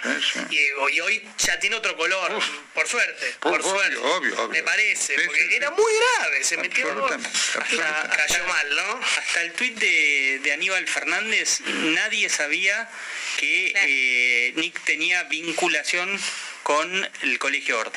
Nadie sabía y obviamente al- la referencia no fue explícita, no dijo Aníbal Fernández, tus hijos van a la Hort, pero no hacía falta. Que, que podía haber que no fuera un claro. familiar. Bueno, a partir de ese tuit, Nick, Nick saben, o sea, los opositores a Nick saben que van a la Hort y encuentran algo de Nick.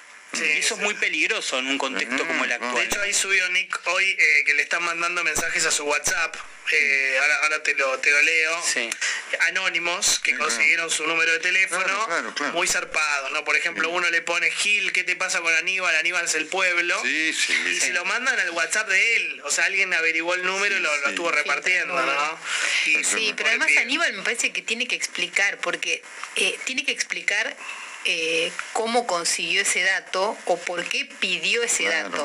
Porque yo no creo que Aníbal Fernández eh, supiera el viernes cuando Nick tuitea eso. eh, ¿Cuántos hijos tenía Nick? ¿A qué colegio iban? Si tenían edad escolar o no. ¿Vos lo sabías? Yo no lo No, sabía.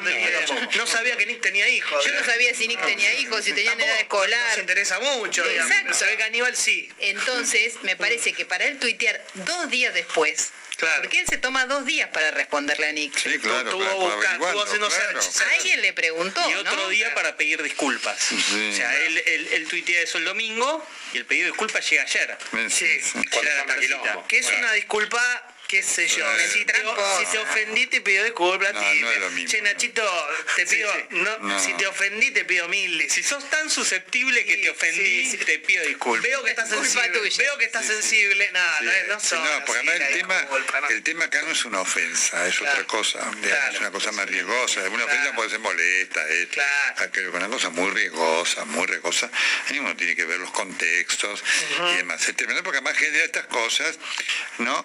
Que eh, es una cosa muy notable porque además eh, en la en el pensamiento de Aníbal Fernández, él debe estar convencido que esto es una cosa No, mal. menor. Fortuita, sí, sí, como que no están nada. acostumbrados a este tipo de cosas. Uno más, uno Estas No, no tienen dimensión del miedo que producen en la gente. Claro. Y ese Y me miedo parece que no te lo sacas de ninguna manera, ¿no? Sí, y el contexto, ¿no? Me parece que un día con, lo hablábamos en el pase con Débora, cuando recién asume Aníbal, ¿no? Y esta cosa de la anibalada, que en algún momento era un chiste, el clima es distinto, ¿no? o sea, a mí ya me había resultado terrible esa declaración de ¿qué quieren que la caiga a palo la mujer? La de Fabiola, la de Fabiola, es terrible. El tipo dice eso. Es de otra Pero eso le valió un ascenso. Sí, exactamente. un premio. ser titular de yacimientos carboníferos. Pero qué bien, Aníbal, ¿eh? Es verdad, es verdad. Claro, pero con, a ver, yo coincido, me parece que eso ya es de otra época. Quedó ese Aníbal que se hacía el gracioso zarpado que le decía a Carrió, no tenés los patitos en fila. En una época. Lo de Vidal. al- al- lo de Vidal, Lo de sí, a algunos sí. les parecía divertido. A mí nunca me pareció divertido. Pero me parece que cambió. Y, y ahora ya este tipo quedó desubicado frente a la sociedad. Me parece, ¿eh? A mí lo que pasa es que empieza un momento álgido de la campaña y, y el gobierno está haciendo un esfuerzo muy grande para que los votos no se vayan como por un colador. Y esto de Aníbal, claro, No, es el eso es lo más grave. Claro, pero cuando lo llamaste a Aníbal, ¿qué pensaba que iba a hacer? bueno, es que Moderación. eh, ellos te dicen, Nachito lo debe poder contar mejor, Aníbal está para frenar los misiles con el pecho a la mañana, después Sí, tomarse pero un café. se está Por ahí los tira. Bueno, está sí, metiendo también, los, los- sí. los goles, Se lo está- los claro. tiros que van afuera, van Sí, afuera, no la metas ahí. Esto es un gol, tiro en el pie innecesario. Claro. Ah, fue por Twitter, no tenía ni por qué responder, No, o sea, innecesario. después. No, Dos innecesario. días después. No tiene retorno, no tiene retorno y efectivamente la actitud del gobierno te lo demuestra que ahí este, hay una idea de que esto, digamos, vos cuando lo analizás puertas adentro, ¿no es cierto? Fuera de coso, decís, no, esto es una barbaridad. Pero pará, si barbaridad". fuera tan así lo hubieran echado y no lo No, echaron. pero no ¿eh? pueden, no pueden, hoy ¿No pueden echarlo? puede, No, no puede, Alberto hoy- no puede hoy- echar a nadie. Hoy Alberto Alberto no no puede echar porque No, efectivamente, y lo cual es tremendo porque eso, eso hubiera hablado bien de él. Vos te decís una cosa muy Sí, pero interesante, no, hubiera dicho, mira, recobró la dignidad. No, claro. digamos, esto es un hombre que ha vendido su dignidad Todo. a esto, Y si lo entregó a Biondi, que era su amigo de toda la vida. Ah, Marcela Lozardo. La ¿no? Lozardo, su socia, ¿no? Toda la vida. Es un presidente vacuo, ¿no? Eh, Qué es así, pena por eh, él. Realmente, ¿no porque además, eh, inclusive ya el efecto Mm. del tema de vamos a combatir la inseguridad de Aníbal Fernández, ya pasó, es decir, hubo ocho días de humo que mandamos 1.500 gendarmes a Rosario y No, demás. llegaron hoy recién. Totalmente, O sea, No, los anunció hace tres semanas llegaron estaba la puteada. Eh, Se peleó con Novarecio, le dijo Totalmente. Gil, no Sí, sé. entonces, Sí, sí, bueno, sí, en ese no. tono de él. eh, Ocho días de humo es muy bueno. Sí, obviamente, eso no, no me... Ocho días de humo que conmovieron. Totalmente, efectivamente, vos ya después ves que la, más la gente, le- lamentablemente, le siguen robando y más. Porque Obvio. fíjate vos que Alberto Fernández, en esa recorrida, digamos, que no sé cómo llamarla, ¿no es cierto? Te, te- te barriales. Está escuchando el pueblo. cosa. El timbreo peruca. Timbreo. Con anotador. Y efectivamente, me- eh, algunos me cuentan que van con un temor de que algunos lo saquen, digamos, le digan, Sí, váyase de acá. va a pasar. Y por algo no se graban en vivo. Va a pasar. Yo ni Totalmente. por algo son Además, descubre que la gente le preocupa la inseguridad. No me Es digas. una cosa tremenda. Y la guita, la gente no tiene problema con la plata. Él lo anotó, eso de la plata, tiene que poner plata, por eso platita. Johnny, vos ayer diste en la tecla, me parece con, que, que sigue haciendo ruido el silencio de un sector. Imagínate que esto lo hubiera hecho Patricia Bullrich contra algún periodista identificado o Ah. cuyas opiniones son más cercanas al gobierno eh, kirchnerista o la gestión Sí. kirchnerista que a eh, Cambiemos. ¿Qué hubiera Fusilamiento, ocurrido? fusilamiento en Plaza Pública. Hubiera habido seguramente una proclama en favor de las mujeres hijas de, de Nick, Ah, sí, intimidadas las por, esa tirana de. Patricia Bullrich. Sí, sí. Es decir, cuando falla Sí, ese- Juicio, juicio a Patricia, demanda millonaria por herir la sensibilidad del dibujante Sí, Paz sí, de sí, Página sí, 12. totalmente. No sé, Sí, qué sé yo. Horacio. Pietragala, el silencio de Oh, Horacio Pietragala, minist- eh, secretario de Derechos Humanos. No, tienen doble vara, Nacho. Supuesto, Siempre tienen doble es vara. ¿no? es. Cuando lo hacen ellos no ¿eh? pasa No, no. nada. Sí, pero es indignante. Lo que pasa es que uno ya está adormecido, por eso resalto esto que vos decís yo. Todo te parece natural, ¿viste? Todo parece natural. Uno dice, bueno, ¿qué va a decir el secretario de Derechos Humanos? No, Claro, te- ¿qué va a tiene que repudiarlo. Por eso lo de Leandro Santoro me parece... mirá la frase, no me, no me arrepiento, coma. Si alguien sintió, si alguien sintió que fue una amenaza, pido disculpas. Sí, sí, sí, son sí. las disculpas más chotas del mundo, perdón, eh, no, no, mil, disculpas, pero, pero son disculpas muy forzadas. Es que él no piensa que hizo nada malo. No, claro, por eso te Si digo. alguien se Es la manera de decir que no, está, de que no te eh, disculpas. es el pe- por eso digo, es el pensamiento, de, es muy importante tener en cuenta, lo cual te marca la patología de toda esta gente, ¿no? Sí, sí. Y seguramente, si, si vos lo ves, te lo va a discutir y decir, yo no hice nada mal. No, ¿por qué esto? ¿Por qué la cosa? ¿Por qué esto? que esto? No. Es, es decir, es un problema y es un elemento enormemente peligroso, ¿no? Por supuesto. Es decir, no, mira, te estoy espiando, no, no es nada más, no, estoy haciendo lo que tengo que hacer. Mira, hoy poníamos una, ¿vos te acordás del libro de Graciela Russo, El aplaudidor? Sí, claro. Que, que lo presentó, creo que viene Intratables, un- hace muchos años. Y mm, al- eh, Aníbal le dijo, si fuera un tipo, lo recontracaba a Sí, trompadas. sí, sí, sí, sí, sí. Dijo que la, le habían pagado por eso, que era una periodista de dudosa credibilidad, impune, ordinaria, burra. ¿Qué te quiero marcar? Que ah, es el método Aníbal.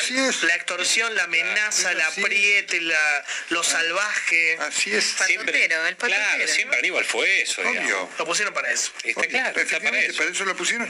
Entonces, Pero el clima social es distinto. Es distinto. Es distinto. Sí, sí, Eso sí. es verdad también. Bueno, por eso se van a comer una paliza. Inclusive, inclusive en algunos sectores internos, ¿eh? inclusive en algunos sectores. Eso lo vio Leandro Santoro, por lo menos con un poco de coherencia, decir, che, no, no, vamos, los hijos no. Eh, realmente, así que además Santoro es candidato en la ciudad, tiene que tratar Sí, de, ¿sabés lo de que es para correrse. pobre pibe? Está remando en dulce de leche, necesita sacar vos, y viene este y le dice. No dice eso, gana Milei. No me lo imagino. ¿Qué dijo este pibe ahora? Ahorita arranca la mañana. Otra vez la Es el Otra vez. Es más o menos como la foto de vivos. No puedo empezar con el sí nunca. Claro, no puedo empezar con el sí. Aníbal, cállenlo. Qué, qué lástima que no está Carlos, ¿no? Porque Carlos Sí. dijo algo que, que- que plantea Nelson, que es peor que la foto de, Aní- de, de Olivos, lo de Aníbal. Sí, qué fuerte lo es Carlos. muy fuerte, muy fuerte. Charles, Charles. Sí, Carlitos. sí. Efectivamente, es así, porque obviamente tiene otra. Lo otro es una violación de una regla que era desde un punto de vista legal una violación inmoral. Claro. Esto, digamos, pero esto ya es una amenaza. Esto es una amenaza. Ah, Es una amenaza. De un ministro. Sí, de- sí, sí, sí. Yo creo que son cositas que uno uf, aparece un día y crecen, van creciendo y van tomando dimensión. Obviamente. Y de la semana que viene nos vamos a acordar la amenaza de Ani.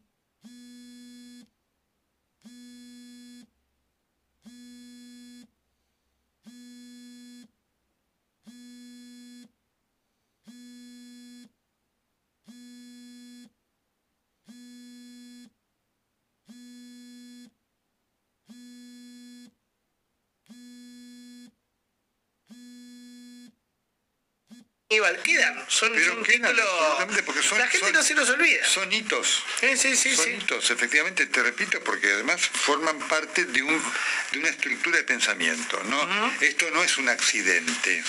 Te lo quiero marcar es esto, no es un accidente. Es una estructura de pensamiento de esta persona. ¿Qué me contás de lo de Moreno, el prócer de la economía, ese que nos, ¿te acordás lo, lo felices que éramos con Moreno? Que dijo, hay que adelantar las elecciones y elegir un gobierno apto.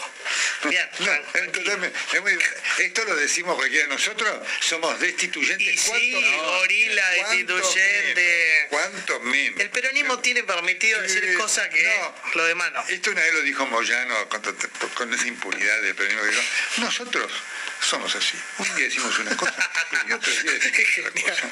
Esto es así, así que, pero con total... sin- Chao, sin hay que cambiar el gobierno, listo. Sin Pero no colorado. somos, viste, él cree que somos Europa, que los primer ministros van cambiando. no, no. ¿Vos de qué querés? ¿Querés que opine a favor, en contra? Te dicen lo que vos es así. El presidente no está apto, dijo. Él ya está afuera. Por eso es una barbaridad. Muy fuerte. Además la nota de Moreno tiene todo un tema que, que yo no quiero ni meterme, que es lo de la asamblea, que él cree que hay sí, una sí. asamblea. Ya, ya, por que supuesto. explica Sin cómo- Alberto, sin Cristina, eh, muy fuerte. Él ya está pensando en el próximo Sí, presidente. en una asamblea legislativa donde Y lo tenés que Está, pensando un escenario 2001. Claro. Sí, sí, Dualde, Dualde. Es una barbaridad. La que- asamblea legislativa que eligió Dualde. Eso está pensando Sí, Es Moreno. una catástrofe. Ahora, por supuesto que esto genera, porque además, te repito, hechos como los de Daniel Fernández y lo que está ocurriendo, se proyectan más allá del resultado electoral.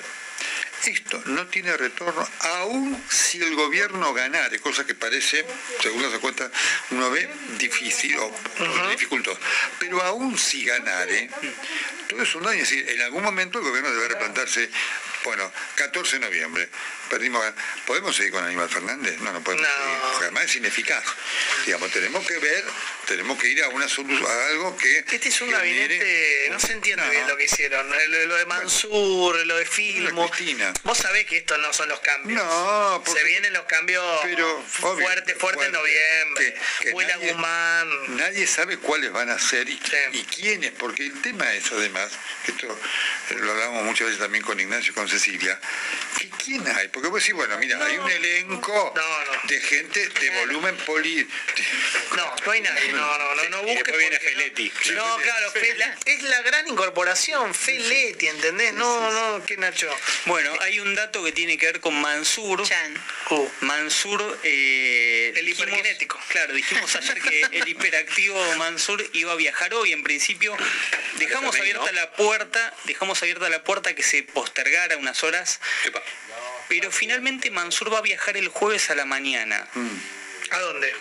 A Nueva Nueva York. York, al Fondo Va directo, Hablar con el fondo. sí, no, va directo a la reunión, no, va directo a la reunión que Martín Guzmán tiene con eh, inversores que tienen bonos argentinos, una reunión que ya había acordado eh, la semana pasada con, con Guzmán, había acordado participar en forma conjunta, y la gran pregunta es, ¿qué pasó de viajar el martes a viajar el jueves? ¿Qué pasó? Bueno, en el medio hubo una gestión para que participara de el coloquio IDEA, que me dicen que que va finalmente a Ah, porque no iba participar, a ir, ¿no? Ah, mira. pero no se debe, no se debe solamente a eso. Me dicen que estuvieron buscándole agenda Y no hay. Uh, y no y hay. que no tenía una agenda Pero si todos se quieren juntar con Mansur, que, Que- Mansur de acá, que Mansur de allá. Que motivara que el ministro, el jefe de ministros, viajara el día martes. No le Entonces, encontraron reuniones. ¿No decían que Mansur le agarraba el teléfono y hablaba con Biden? Sí, tipo, Gil ¿qué Tracy. Ah, bueno, está? yo- yo- escuché un montón A de me lo habían información, vendido como lo el leímos por todos lados. Sí, el Sí. Churchill argentino. La información- Como era destacados. Biden, Mansur. No, pero sí, sí, hiperkinético en dos minutos te soluciona ¿Qué todo. Lo atiende todo el mundo La información daba cuenta de esto que dice Ceci, que levantaba el teléfono y tenía una reunión Claro, inmediata. Me parece que no, no era así. WhatsApp era- apaga- es amigo Jabal Lubavi, te soluciona, tiene una cocina para no sé que qué. buscar un traductor. Todo mentira. Bueno. que yo sepa, Mansur no habla inglés, o sí. No sé, no lo sé. Va a viajar con su secretaria, nomás. Con su secretaria. Mira, pero además esto... Una- una comitiva muy reducida. Fíjate vos que se va a reunir con gente Dios mío. Que tiene para hacerle reclamos a la Argentina. Y Nadie que venga a ofrecer inversiones. Tiene que ver con lo que reclama, che, a ver cómo cobro. No, esto. no, no hay agenda con inversores, además de en, en la economía real, ¿no? Es una agenda con inversores financieros, ¿no? Ayer Alberto dijo, le decimos no a la deuda. Esa frase, Es muy fuerte eso. así solo, viste que Infobel la tuvo 200 horas la ahí arriba. sí. Esa frase, Cierra puertas. y le decimos no la deuda. No pagamos la deuda. Nosotros no, pa- no pagamos deuda. ¿eh? Ojo con la señal de Feletti ahí, ¿eh? Ojo con la señal de Feletti, porque Mm. Feletti es un tipo que dice que el acuerdo con el fondo no es relevante para la Argentina porque Ah, no le va a cambiar Bueno. el, el acceso al crédito. Ah, bueno. Entonces, si no nos van a... Eso es, es lo que quiere, es cierto, lo que ¿no? quiere Cristina. Default. Entonces, Mm. ojo, eh, ojo, porque ya es, ya es muy difícil llegar a un acuerdo antes, antes del 28 de Te diciembre. quiero hacer dos preguntas, Ceci, aprovechando tu conocimiento. Ponele. Ponele. ¿Cuánto? ¿8 mil millones de dólares es mucha plata para invertir? Sí, ¿no? ¿Cuánto? Sí. 8 mil millones de dólares. Sí. Porque Alberto acaba de ir a la, a la fábrica de Toyota. No quiero hacer un comentario destituyente ni nada. Subió una foto presidencia. bien. No, pero escucha. La primera es de desconocimiento porque subieron una foto en la fábrica de Toyota en un Honda. Eh, ¿Honda se fabrica en la fábrica de Toyota o es en otro lado? No, no, claro que no. Ah, un- por ahí era yo claramente eso, eso no ocurrió. Ah, o sea, vos decís que hay una foto fake. Como no entiendo. Y no, es una foto de otro evento. Él Subió promociona una que visitó foto. la, la planta de Toyota subido a su a una foto en su auto, una foto de un Honda. Claro, es un Honda nuevo, mirá, tiene la H de Honda, ¿Cuál es el problema? que es la fábrica de Toyota, Toyota, no de. Honda. Ah, claro. Son diferentes. acabo de caer, como recreo. Acá Tiene, me acabo de tiene una cuenta. H de Honda y está en la Es fábrica increíble. Toyota. Pará, pero por ahí estamos seguros que. Ah, ¿Viste la foto? Bueno, pero Estamos sí, seguros que estamos además eh, no se fabrica, Honda se dejó de fabricar en Argentina. Hubo Ah. un intento de fabricar Honda en Argentina, se fabricó un tiempito. una foto? No, no, no, no, es un, es un Honda. Pero está la H. Community Manager no funciona. se confundieron. Por lo menos es nuevo, pues sí, obvio. El sketch permanente. No puede ser, no puede ser. Yo no puedo creer. Es, chiste. Y después ahí Subieron una foto de, otra, de otra marca. Viste que todos los presidentes cuando van a una fábrica de autos le sacan la típica foto, sentadito con el volante ahí manejando el auto. Todos los presidentes tienen la misma foto. No, no, no, no, no puede ser. Yo lo vi antes de entrar, pero no lo llegué a chequear y dije, no puede ser. No, me- pero para voy a comer foto- una fake news. Claro, yo no, no, es que no hay que checarlo porque dice Honda. Por ahí yo no sé y vos me No, no, no, fabrica pero viste, yo veo mal, Pero tengo no miedo. son la misma marca Toyota y Honda. claro, claro. No. Son los dos japoneses, pero son diferentes, ¿no? Es una No, no, fake no, foto. claro. Y otra pregunta, por 8.300 millones de dólares, que es lo que va a invertir en teoría Toyota, Toyota, como dicen. Ocho. Yo creo que ese nu- a eso Eso es que siete, décadas más o menos. Pero escuchemos una cosa, 8.300 millones de dólares. Te leo el tuit de Alberto, porque vos me querés arrastrar a mí, Nelson. Y no fue él. Ah, Esto lo subieron hace 52 minutos. Alberto Fernández es Alferdes. Visité la planta de Toyota, donde presentamos el proyecto de ley de promoción de movilidad sustentable. Generará inversiones por 8.300 millones de dólares. Yo hay que preguntar a Ceci, pues me parece que es un... Creo que no recuerdo nunca que haya habido, por lo menos le sobra un cero. Un cero. Claro, Y si se estuviera incluyendo ¿no? todo lo que derrama toda la cadena de valor, Pero escuchame, pa- pagás Creo que con eso haces tres tendidos 5G en toda Latinoamérica. Yo, Pero... 8.300 Me parece un no, pero de esa plata no la suman ni todas las automotrices Ah, juntas. Le sobra un cero. El community manager puso un cero de más y subió una De foto de mínima. otra marca. De mínima, Ahí puede que le haya Pero agarrado con dos ceros. Fue un error, un desliz. Yo no sé. Es la, comu- es la comunicación del No, eh, presidente. la Yo comunicación de presidencia. Biondi, te perdonamos, Juan. Esto es importante. A ver. A ver, Proyecto de ley de promoción de la movilidad sustentable. Sí. Título. Beneficios. Proyecciones año 2030. 12.500 puestos de trabajo en terminales automotrices. Inversiones estimadas en 5.000 millones de dólares. Ajá. 6.000 puestos de trabajo Toda en sectores autopartistas. Inversiones por 1.500 millones de dólares. O sea, toda, 6.500. claro. Para toda una- la industria. Claro, para un escenario de de inversiones de 8.300 millones de dólares, exportaciones por 5.000 millones de dólares. O sea, es un chino. Te están vendiendo que van a poner mañana 8.300 Chicos, millones ayer de se dólares. anunciaron, se anunció una inversión en una fábrica de chacinados que va a funcionar dentro de dos años. Totalmente. Que tiene 10 empleados. 600 mil dólares de inversión. Pero además, fíjate vos, 8.000, porque además para ver las cifras, ¿sí? 8.300 millones de dólares, solo 12.000 puestos de trabajo. Y aparte es un montón de plata. entonces, es inarreglable la Argentina. ¿Cómo hace? vi ¿Qué, foto. qué inversión necesitas auto, ¿eh? para, digamos, Divino, para la competencia. Qué contenta la Claro, gente de pero te repito, Qué 8.000 alegría. millones de dólares Que para te 12.000 ponga puestos de trabajo.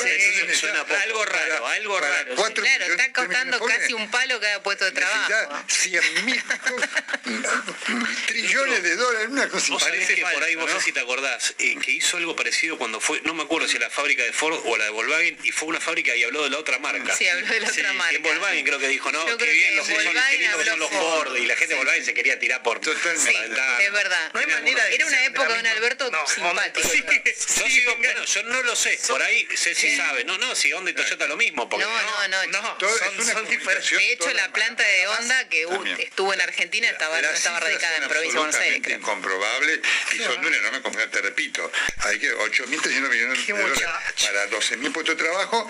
No tenemos chance, la Argentina no tiene chance de revertir la pobreza, entonces necesita Voy a preguntar a la gente de Toyota. Ah, sí, sí, hay que 100 escribirle al amigo millones, 100 Santiago Roca. millones de billones para crear un millón de puestos de trabajo, ¿no? es una cosa increíble. Ay, Nelson, ¿sabes que no lo no puedo No, creer? Todos los días, pero yo digo, bueno, con lo de Aníbal ya tre- rema- remamos tres días, Sí. pero ya apareció otra diferente. Pero, pero lo, lo venimos diciendo desde, desde el día después de las elecciones. El gobierno se ha transformado en un sketch Claro, sí, lo de la fábrica chacinado. es un papelón. Lo de la fábrica 10 chacinado. empleados. Va el presidente de una planta, a un lugar que tiene 10 empleados. Claro. Tres empanadas. Julián Domínguez diciendo que asado, digamos, es un Y el maíz. bien y el maíz son bienes culturales de la Argentina. Y bueno, vayas a la, a la carnicería, ¿Qué pasó? Acá un amigo "No, nuestro que no, no, no le voy a preguntar si lo puedo nombrar, me dice que Ford cotiza en la bolsa y cuesta 60 mil millones toda la empresa. O sea que están anunciando inversiones por 8 mil. No,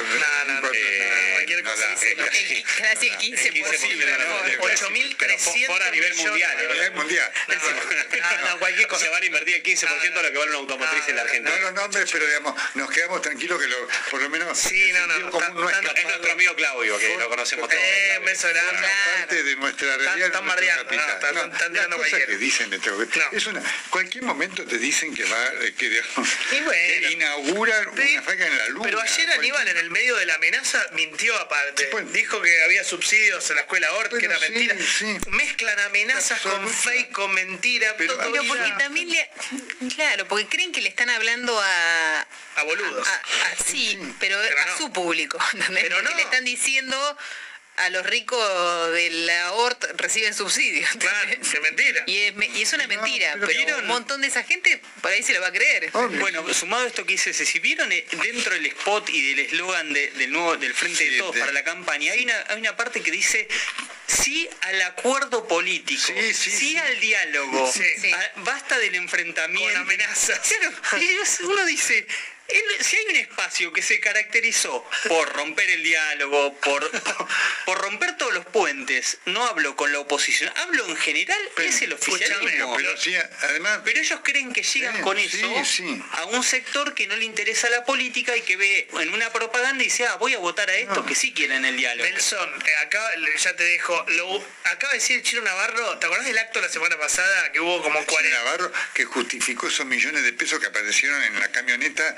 los- acto los sobres. a favor del Papa. Los sobres. Acaba de decir que en el acto de la semana pasada, ¿te acordás en Chicago? Sí. Hubo 15.000 personas. Mira o sea que Yo le voy a mandar una calculadora al Claro. chino urgente, eh, o no sé, un- No. un metro para que mida.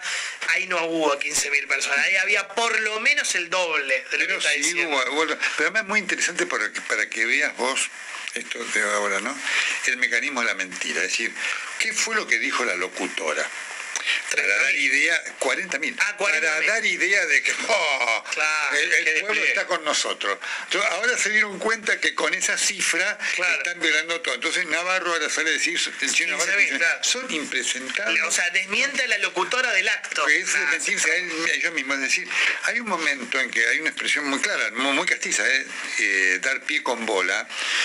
Y claro, ¿sabes qué pasa, eh, Jonathan? Cuando tu esencia es la mentira, vos en un momento ya te confundís.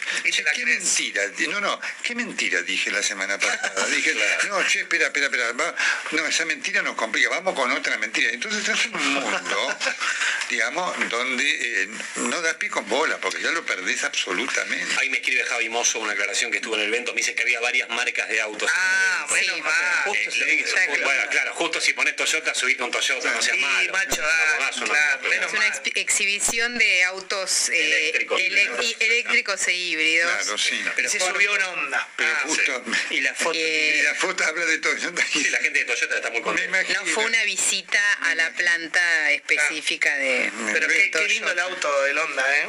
Pero, pero es todo, es todo así, este gobierno, esto sí, pero te repito, porque esto Lo escribió Aníbal el tweet. supera mucho más de lo circunstancial. Esto no tiene retorno. Está en modo tarico. Está en modo tarico. Sí, claro, la foto, la foto. Ante la falta de tarico. Pará, pará, pará, porque tengo algo para despedirnos. No, Eh, no no ahí- Vos no No viniste. sé, Ah, hubo, en tu ausencia, ¿El viernes? Sí, hubo que una conversación ver, sí. ¿Sobre quién? Mirá, Escucha, a ver.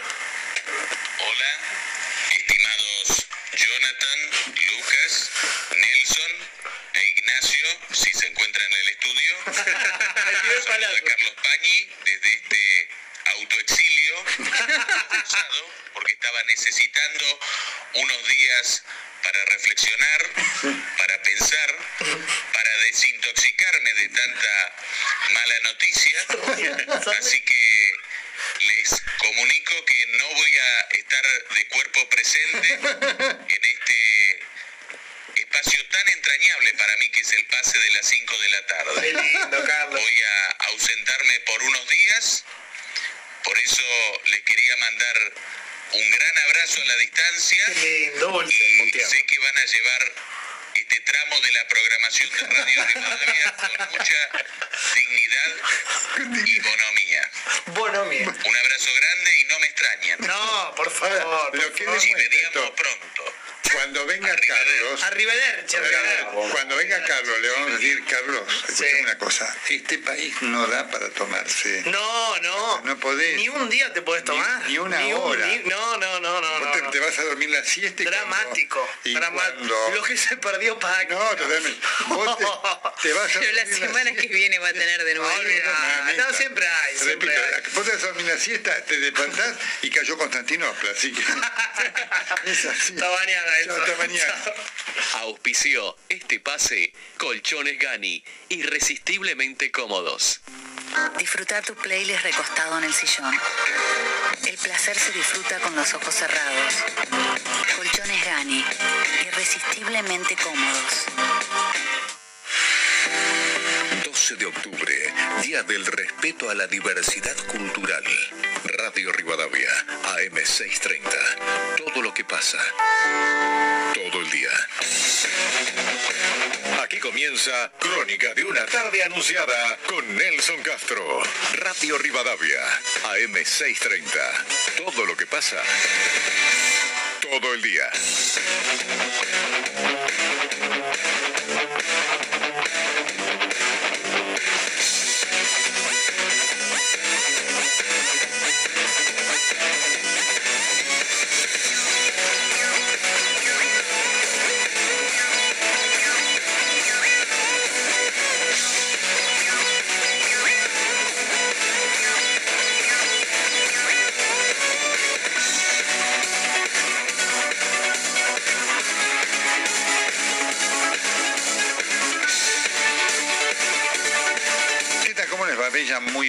De martes, ¿eh? martes 12 de octubre, ya con todos los que se fueron, casi de vuelta todos, no todos. Hay algunos afortunados que tienen esa posibilidad y algunos me decían, Nelson, yo vuelvo el miércoles. Ah, tendré la ruta para mí solo, tranquilo. Y además, y voy a disfrutar del solaz en estas últimas horas en el lugar eh, en tránsito en el cual me encuentro.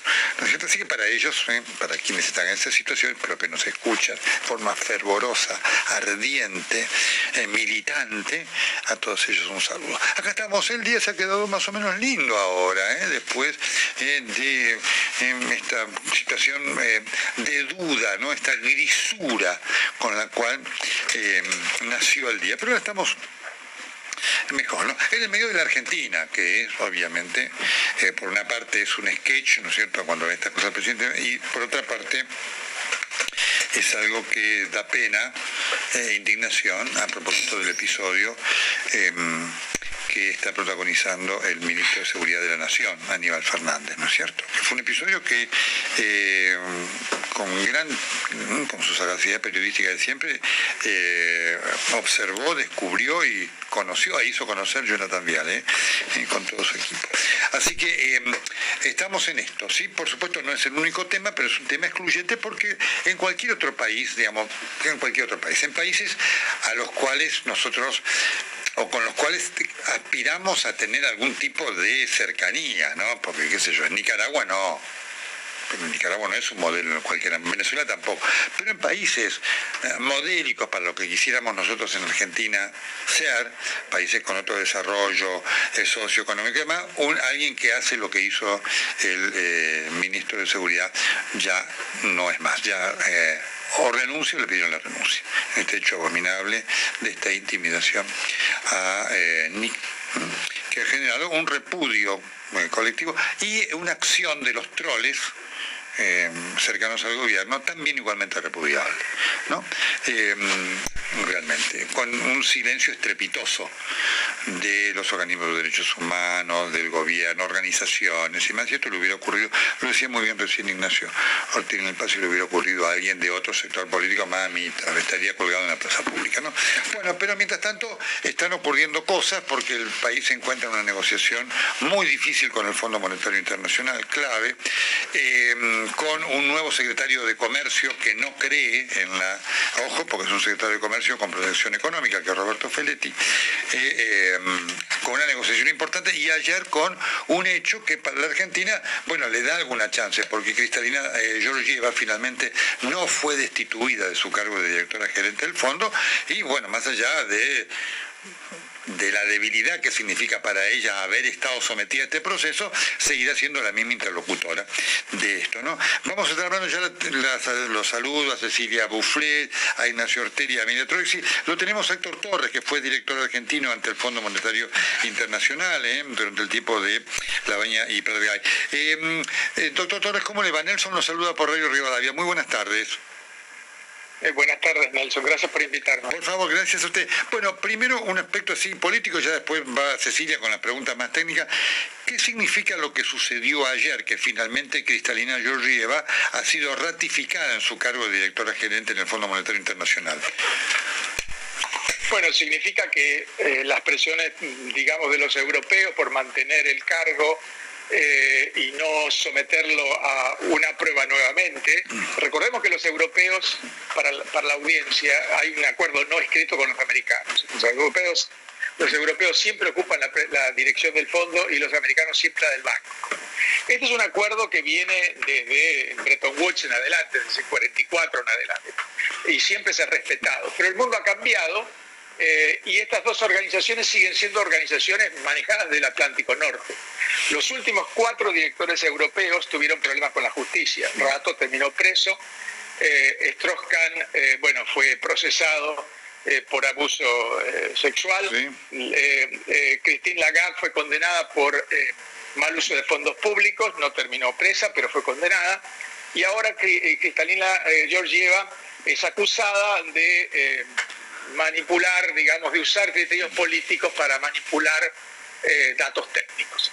Eh, en ese contexto, haber perdido la presidencia del fondo, haber aceptado que ella se fuera, hubiera exigido una, nueva elección y es cada vez más difícil eh, mantener ese compromiso, ese, ese privilegio escandaloso de que los europeos, el director del fondo tiene que ser un europeo, sobre todo con los antecedentes que tenemos.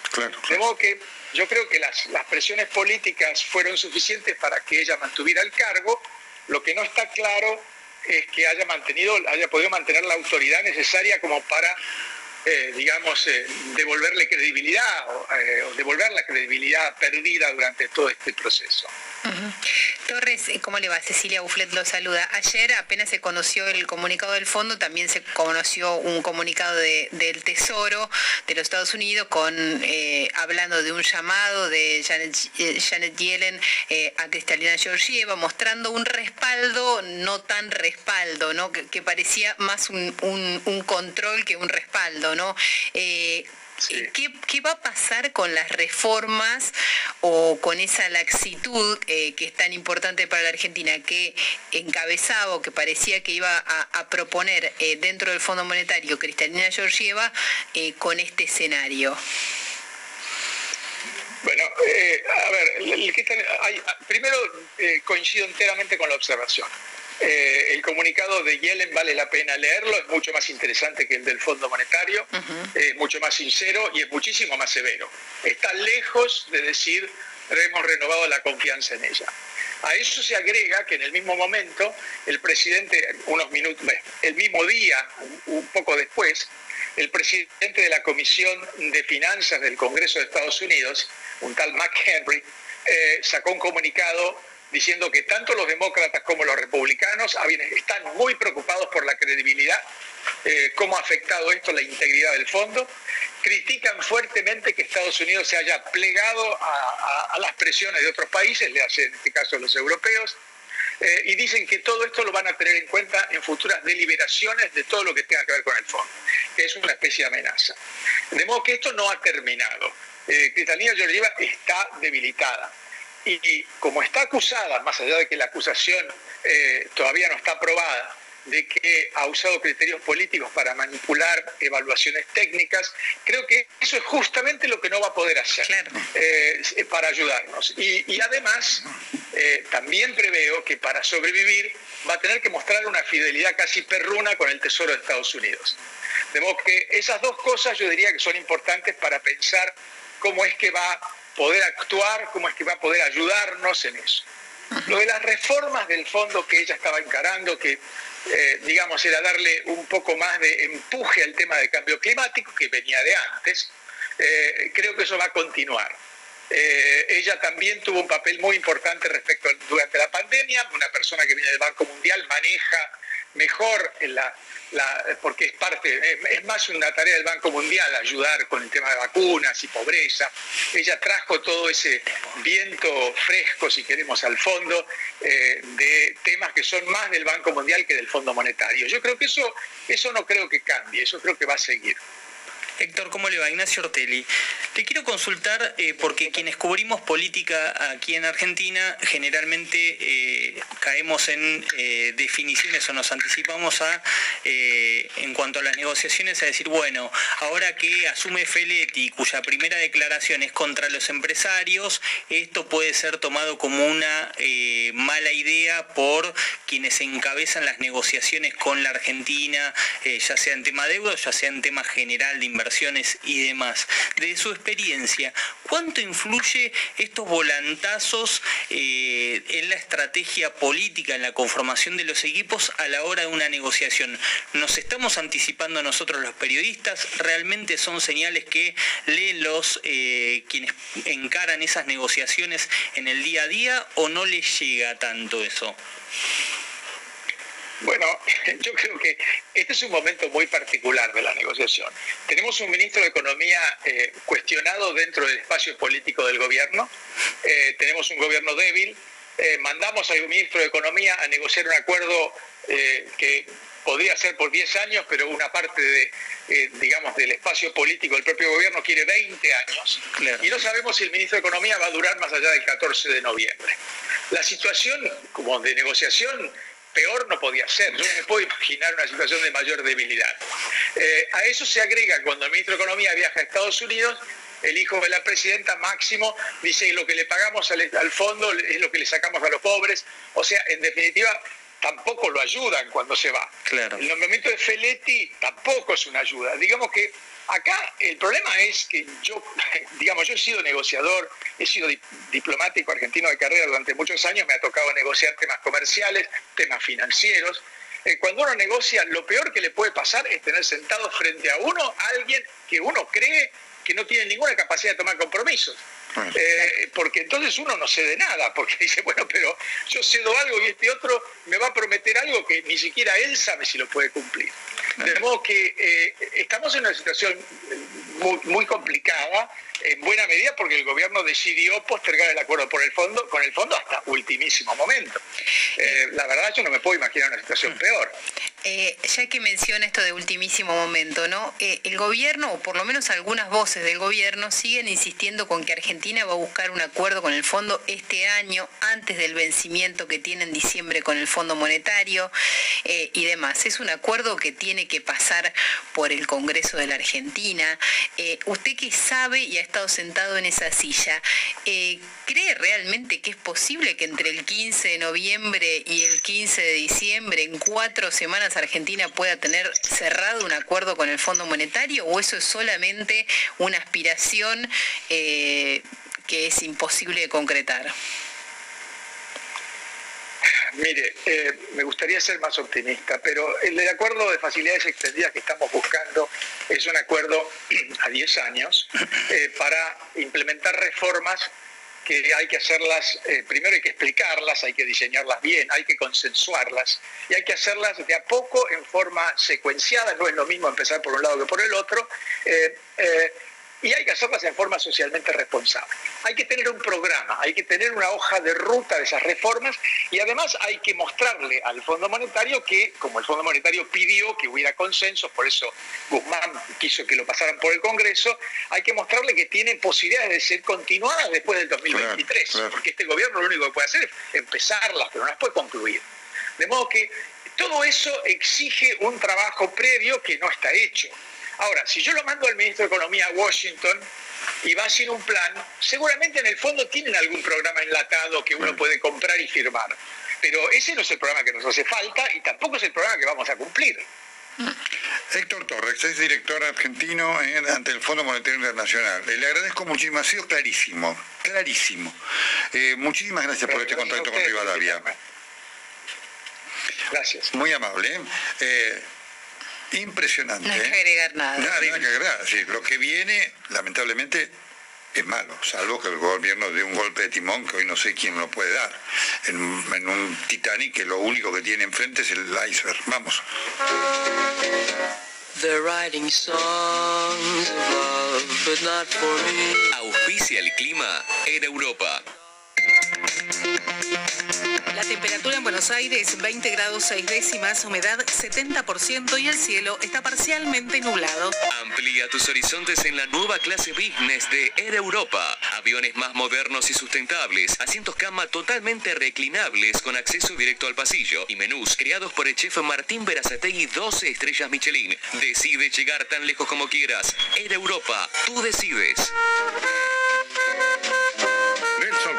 De 17 a 19, Radio Rivadavia, AM630. No dejemos de cuidarnos. Usemos siempre tapaboca. Mantengamos distancia. Elijamos espacios abiertos. Ventilemos lugares cerrados. Para más información, entra a buenosaires.gov.ar barra coronavirus. Cuidarte es cuidarnos. Buenos Aires Ciudad. ¿Querés vender más? Banco Credicop te ofrece la mejor herramienta, Sí Pago, para que puedas aumentar tus ventas cobrando desde tu celular.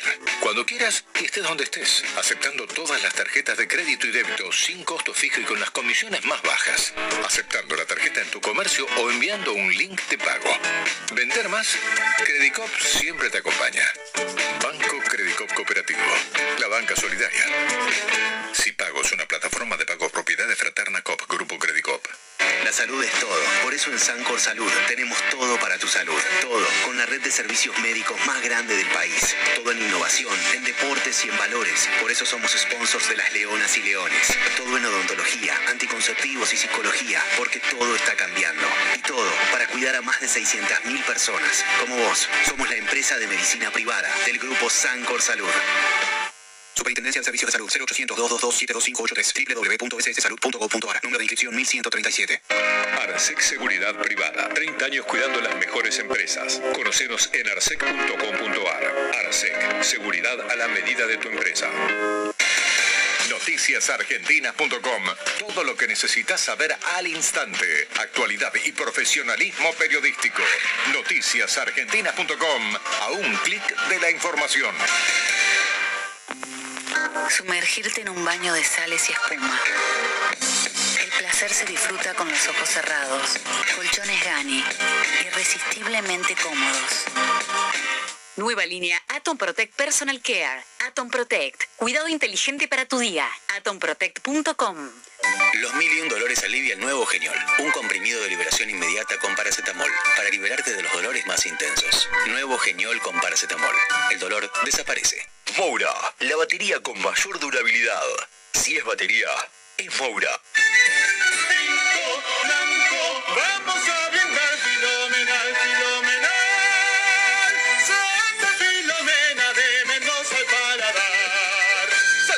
Filomena, único, un vino filomenal. Red con moderación, prohibida su venta a menores de 18 años. Para vos, que te gustan los mates con cuerpo y mucho sabor, hacemos Tarahui. Servila, cebala y disfrutala. Tarahui, el poder de un sabor. Bertotto Boglione, porque creemos en el desarrollo de nuestro país. Trabajamos junto a la actividad minera con los mayores estándares internacionales. Bertotto Boglione, División Minera. Triangular, líder en calefacción y agua caliente. Nuestras calderas, radiadores y piso radiante aseguran un máximo ahorro de energía y el bienestar de tu familia. Visítanos en triangular.com.ar. Triangular es calor de hogar. Si tenés un Volkswagen, queremos que siga siendo Volkswagen. Por eso nuestros talleres oficiales, además de encontrar la mejor atención, vas a poder disfrutar de un chequeo gratuito para tu vehículo. La tranquilidad de chequear tu Volkswagen con expertos es gratis. Volkswagen. Limpia tu empresa con los líderes en limpieza. Arrow Servicios. La mejor calidad en limpieza y mantenimiento para empresas. arrowservicios.com.ar Ellos son los Torpesi. Dolores cuando ayuda le hace honor a su nombre. Por eso los Torpesi siempre tienen Mertiolate. Mertiolate anestésico limpia, desinfecta las heridas y alivia el dolor al instante. Mertiolate. Nos ponemos en tu piel. ¿Cansada de que se empañe el espejo del baño? Líquido Guardián. Parece magia. Es nano. Hay muchas mamás. Mamá primeriza o con mucha experiencia. Mamá que también es papá. Mamá de corazón y por supuesto, tu mamá. Todas son especiales, distintas y todas merecen pasar un día genial. El 14 y 15 de octubre con tus tarjetas Cabal Crédito hasta 30% de ahorro y cuotas en miles de comercios adheridos de los rubros indumentaria, perfumería, librería y muchos más. Conocelos en www.bancocredicop.com. Banco Credicop Cooperativo. La banca solidaria. Promoción destinada a la cartera de consumo. Consulta vigencia, comercios adheridos, bases y condiciones en www.bancocredicop.com. Precios cuidados, cortes cuidados, súper cerca, Mercado Federal Ambulante. Cuando estés haciendo las compras en el supermercado o en el comercio de tu barrio, vamos a estar con vos. Reconstrucción Argentina. Argentina Presidencia. Eliminatorias Sudamericanas Qatar 2022 en Radio Rivadavia AM630. Este jueves desde las 19, la selección argentina vuelve con otro encuentro para iniciar su camino a la Copa del Mundo. Junto a Martín Perazo, Alejandro Calumite y todo el equipo de la Oral Deportiva. Argentina, Perú. La pasión de multitudes la vivís en la radio con más fútbol del país. Radio Rivadavia, AM630. Todo lo que pasa. Todo el día. DBL Satelital es un conjunto de soluciones tecnológicas orientadas a optimizar el rendimiento de la gestión de flota. Hoy podés conocer en tiempo real la ubicación del vehículo en un mapa digital a través de un sistema de GPS. Esta herramienta de gestión permite el ahorro de combustible mejorando el rendimiento del vehículo. Con DBL tenés información en tiempo real, segura y confiable. Entra a www.dblsatelital.com.ar. DBL, todo conectado, todos conectados.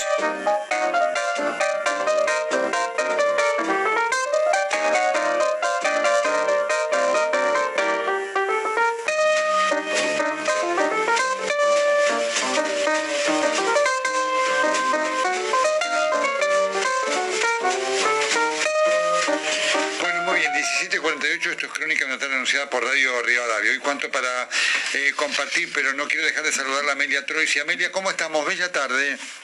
Pero ¿cómo estamos? Ta- bella tarde. Bueno, así estamos. eh, estoy terminando de analizar el documento que emitió la provincia de Buenos Aires, donde se establecen las pautas de cómo va a ser eh, para que los chicos pasen de grado, Sí, sí, eh, más allá de las dificultades que tengan. ¿Querés que te lo resuma? Son 14 páginas.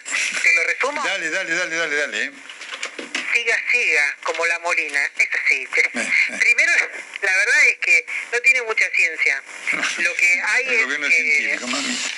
Sí, sí, no, no, no. Tiene tres categorías.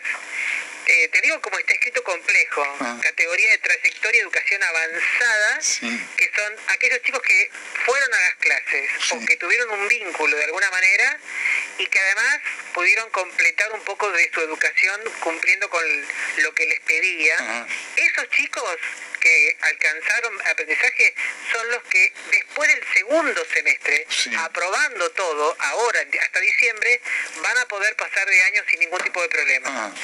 Los que tengan eh, eh, TEP, que es trayectoria educativa, pero con dificultades un poco más que no hayan podido conseguir, en realidad van a poder ir hacia adelante, pero van a tener, por ejemplo, en el mes de, de- de febrero, eh, recuperar al- algunas ítems que no hayan podido completar durante la educación. Y aquellos que tengan TED, que es tra- trayectoria educativa discontinua, Discontinuo. TED, TED, perfecto. TED, que ni, que ni que hayan ido a las clases tanto tiempo, ni que hayan cumplido con lo que les pedían de la manera eh, eh, precisa de la, parte educativa, esos van a poder recuperar en el, segun- en el segundo semestre o en el semestre del año que viene. Ahora, lo que sí está muy claro es que hay una deuda, porque esto se repite lo mismo que pasó el año pasado. Más allá de la pandemia, hay una deuda interna con respecto a la educación que este documento de 14 páginas lo único que hace de manera muy compleja explicar es que todos pasan y que todavía queda pendiente saber cómo se recuperan. Contenidos chicos en la escuela y que además estén eh, todos en el mismo nivel educativo. Claro, a veces uno se arregla con platita, a veces este, mami. No, los chicos llegan a cuarto grado y tienen dificultad para las operaciones básicas que deberían haber aprendido en primer y segundo grado de matemática. Nelson eh, están en tercer y cuarto grado y todavía no, está- no tienen, no, no aprendieron a leer. Porque hace dos años que no tienen escuela con continuidad.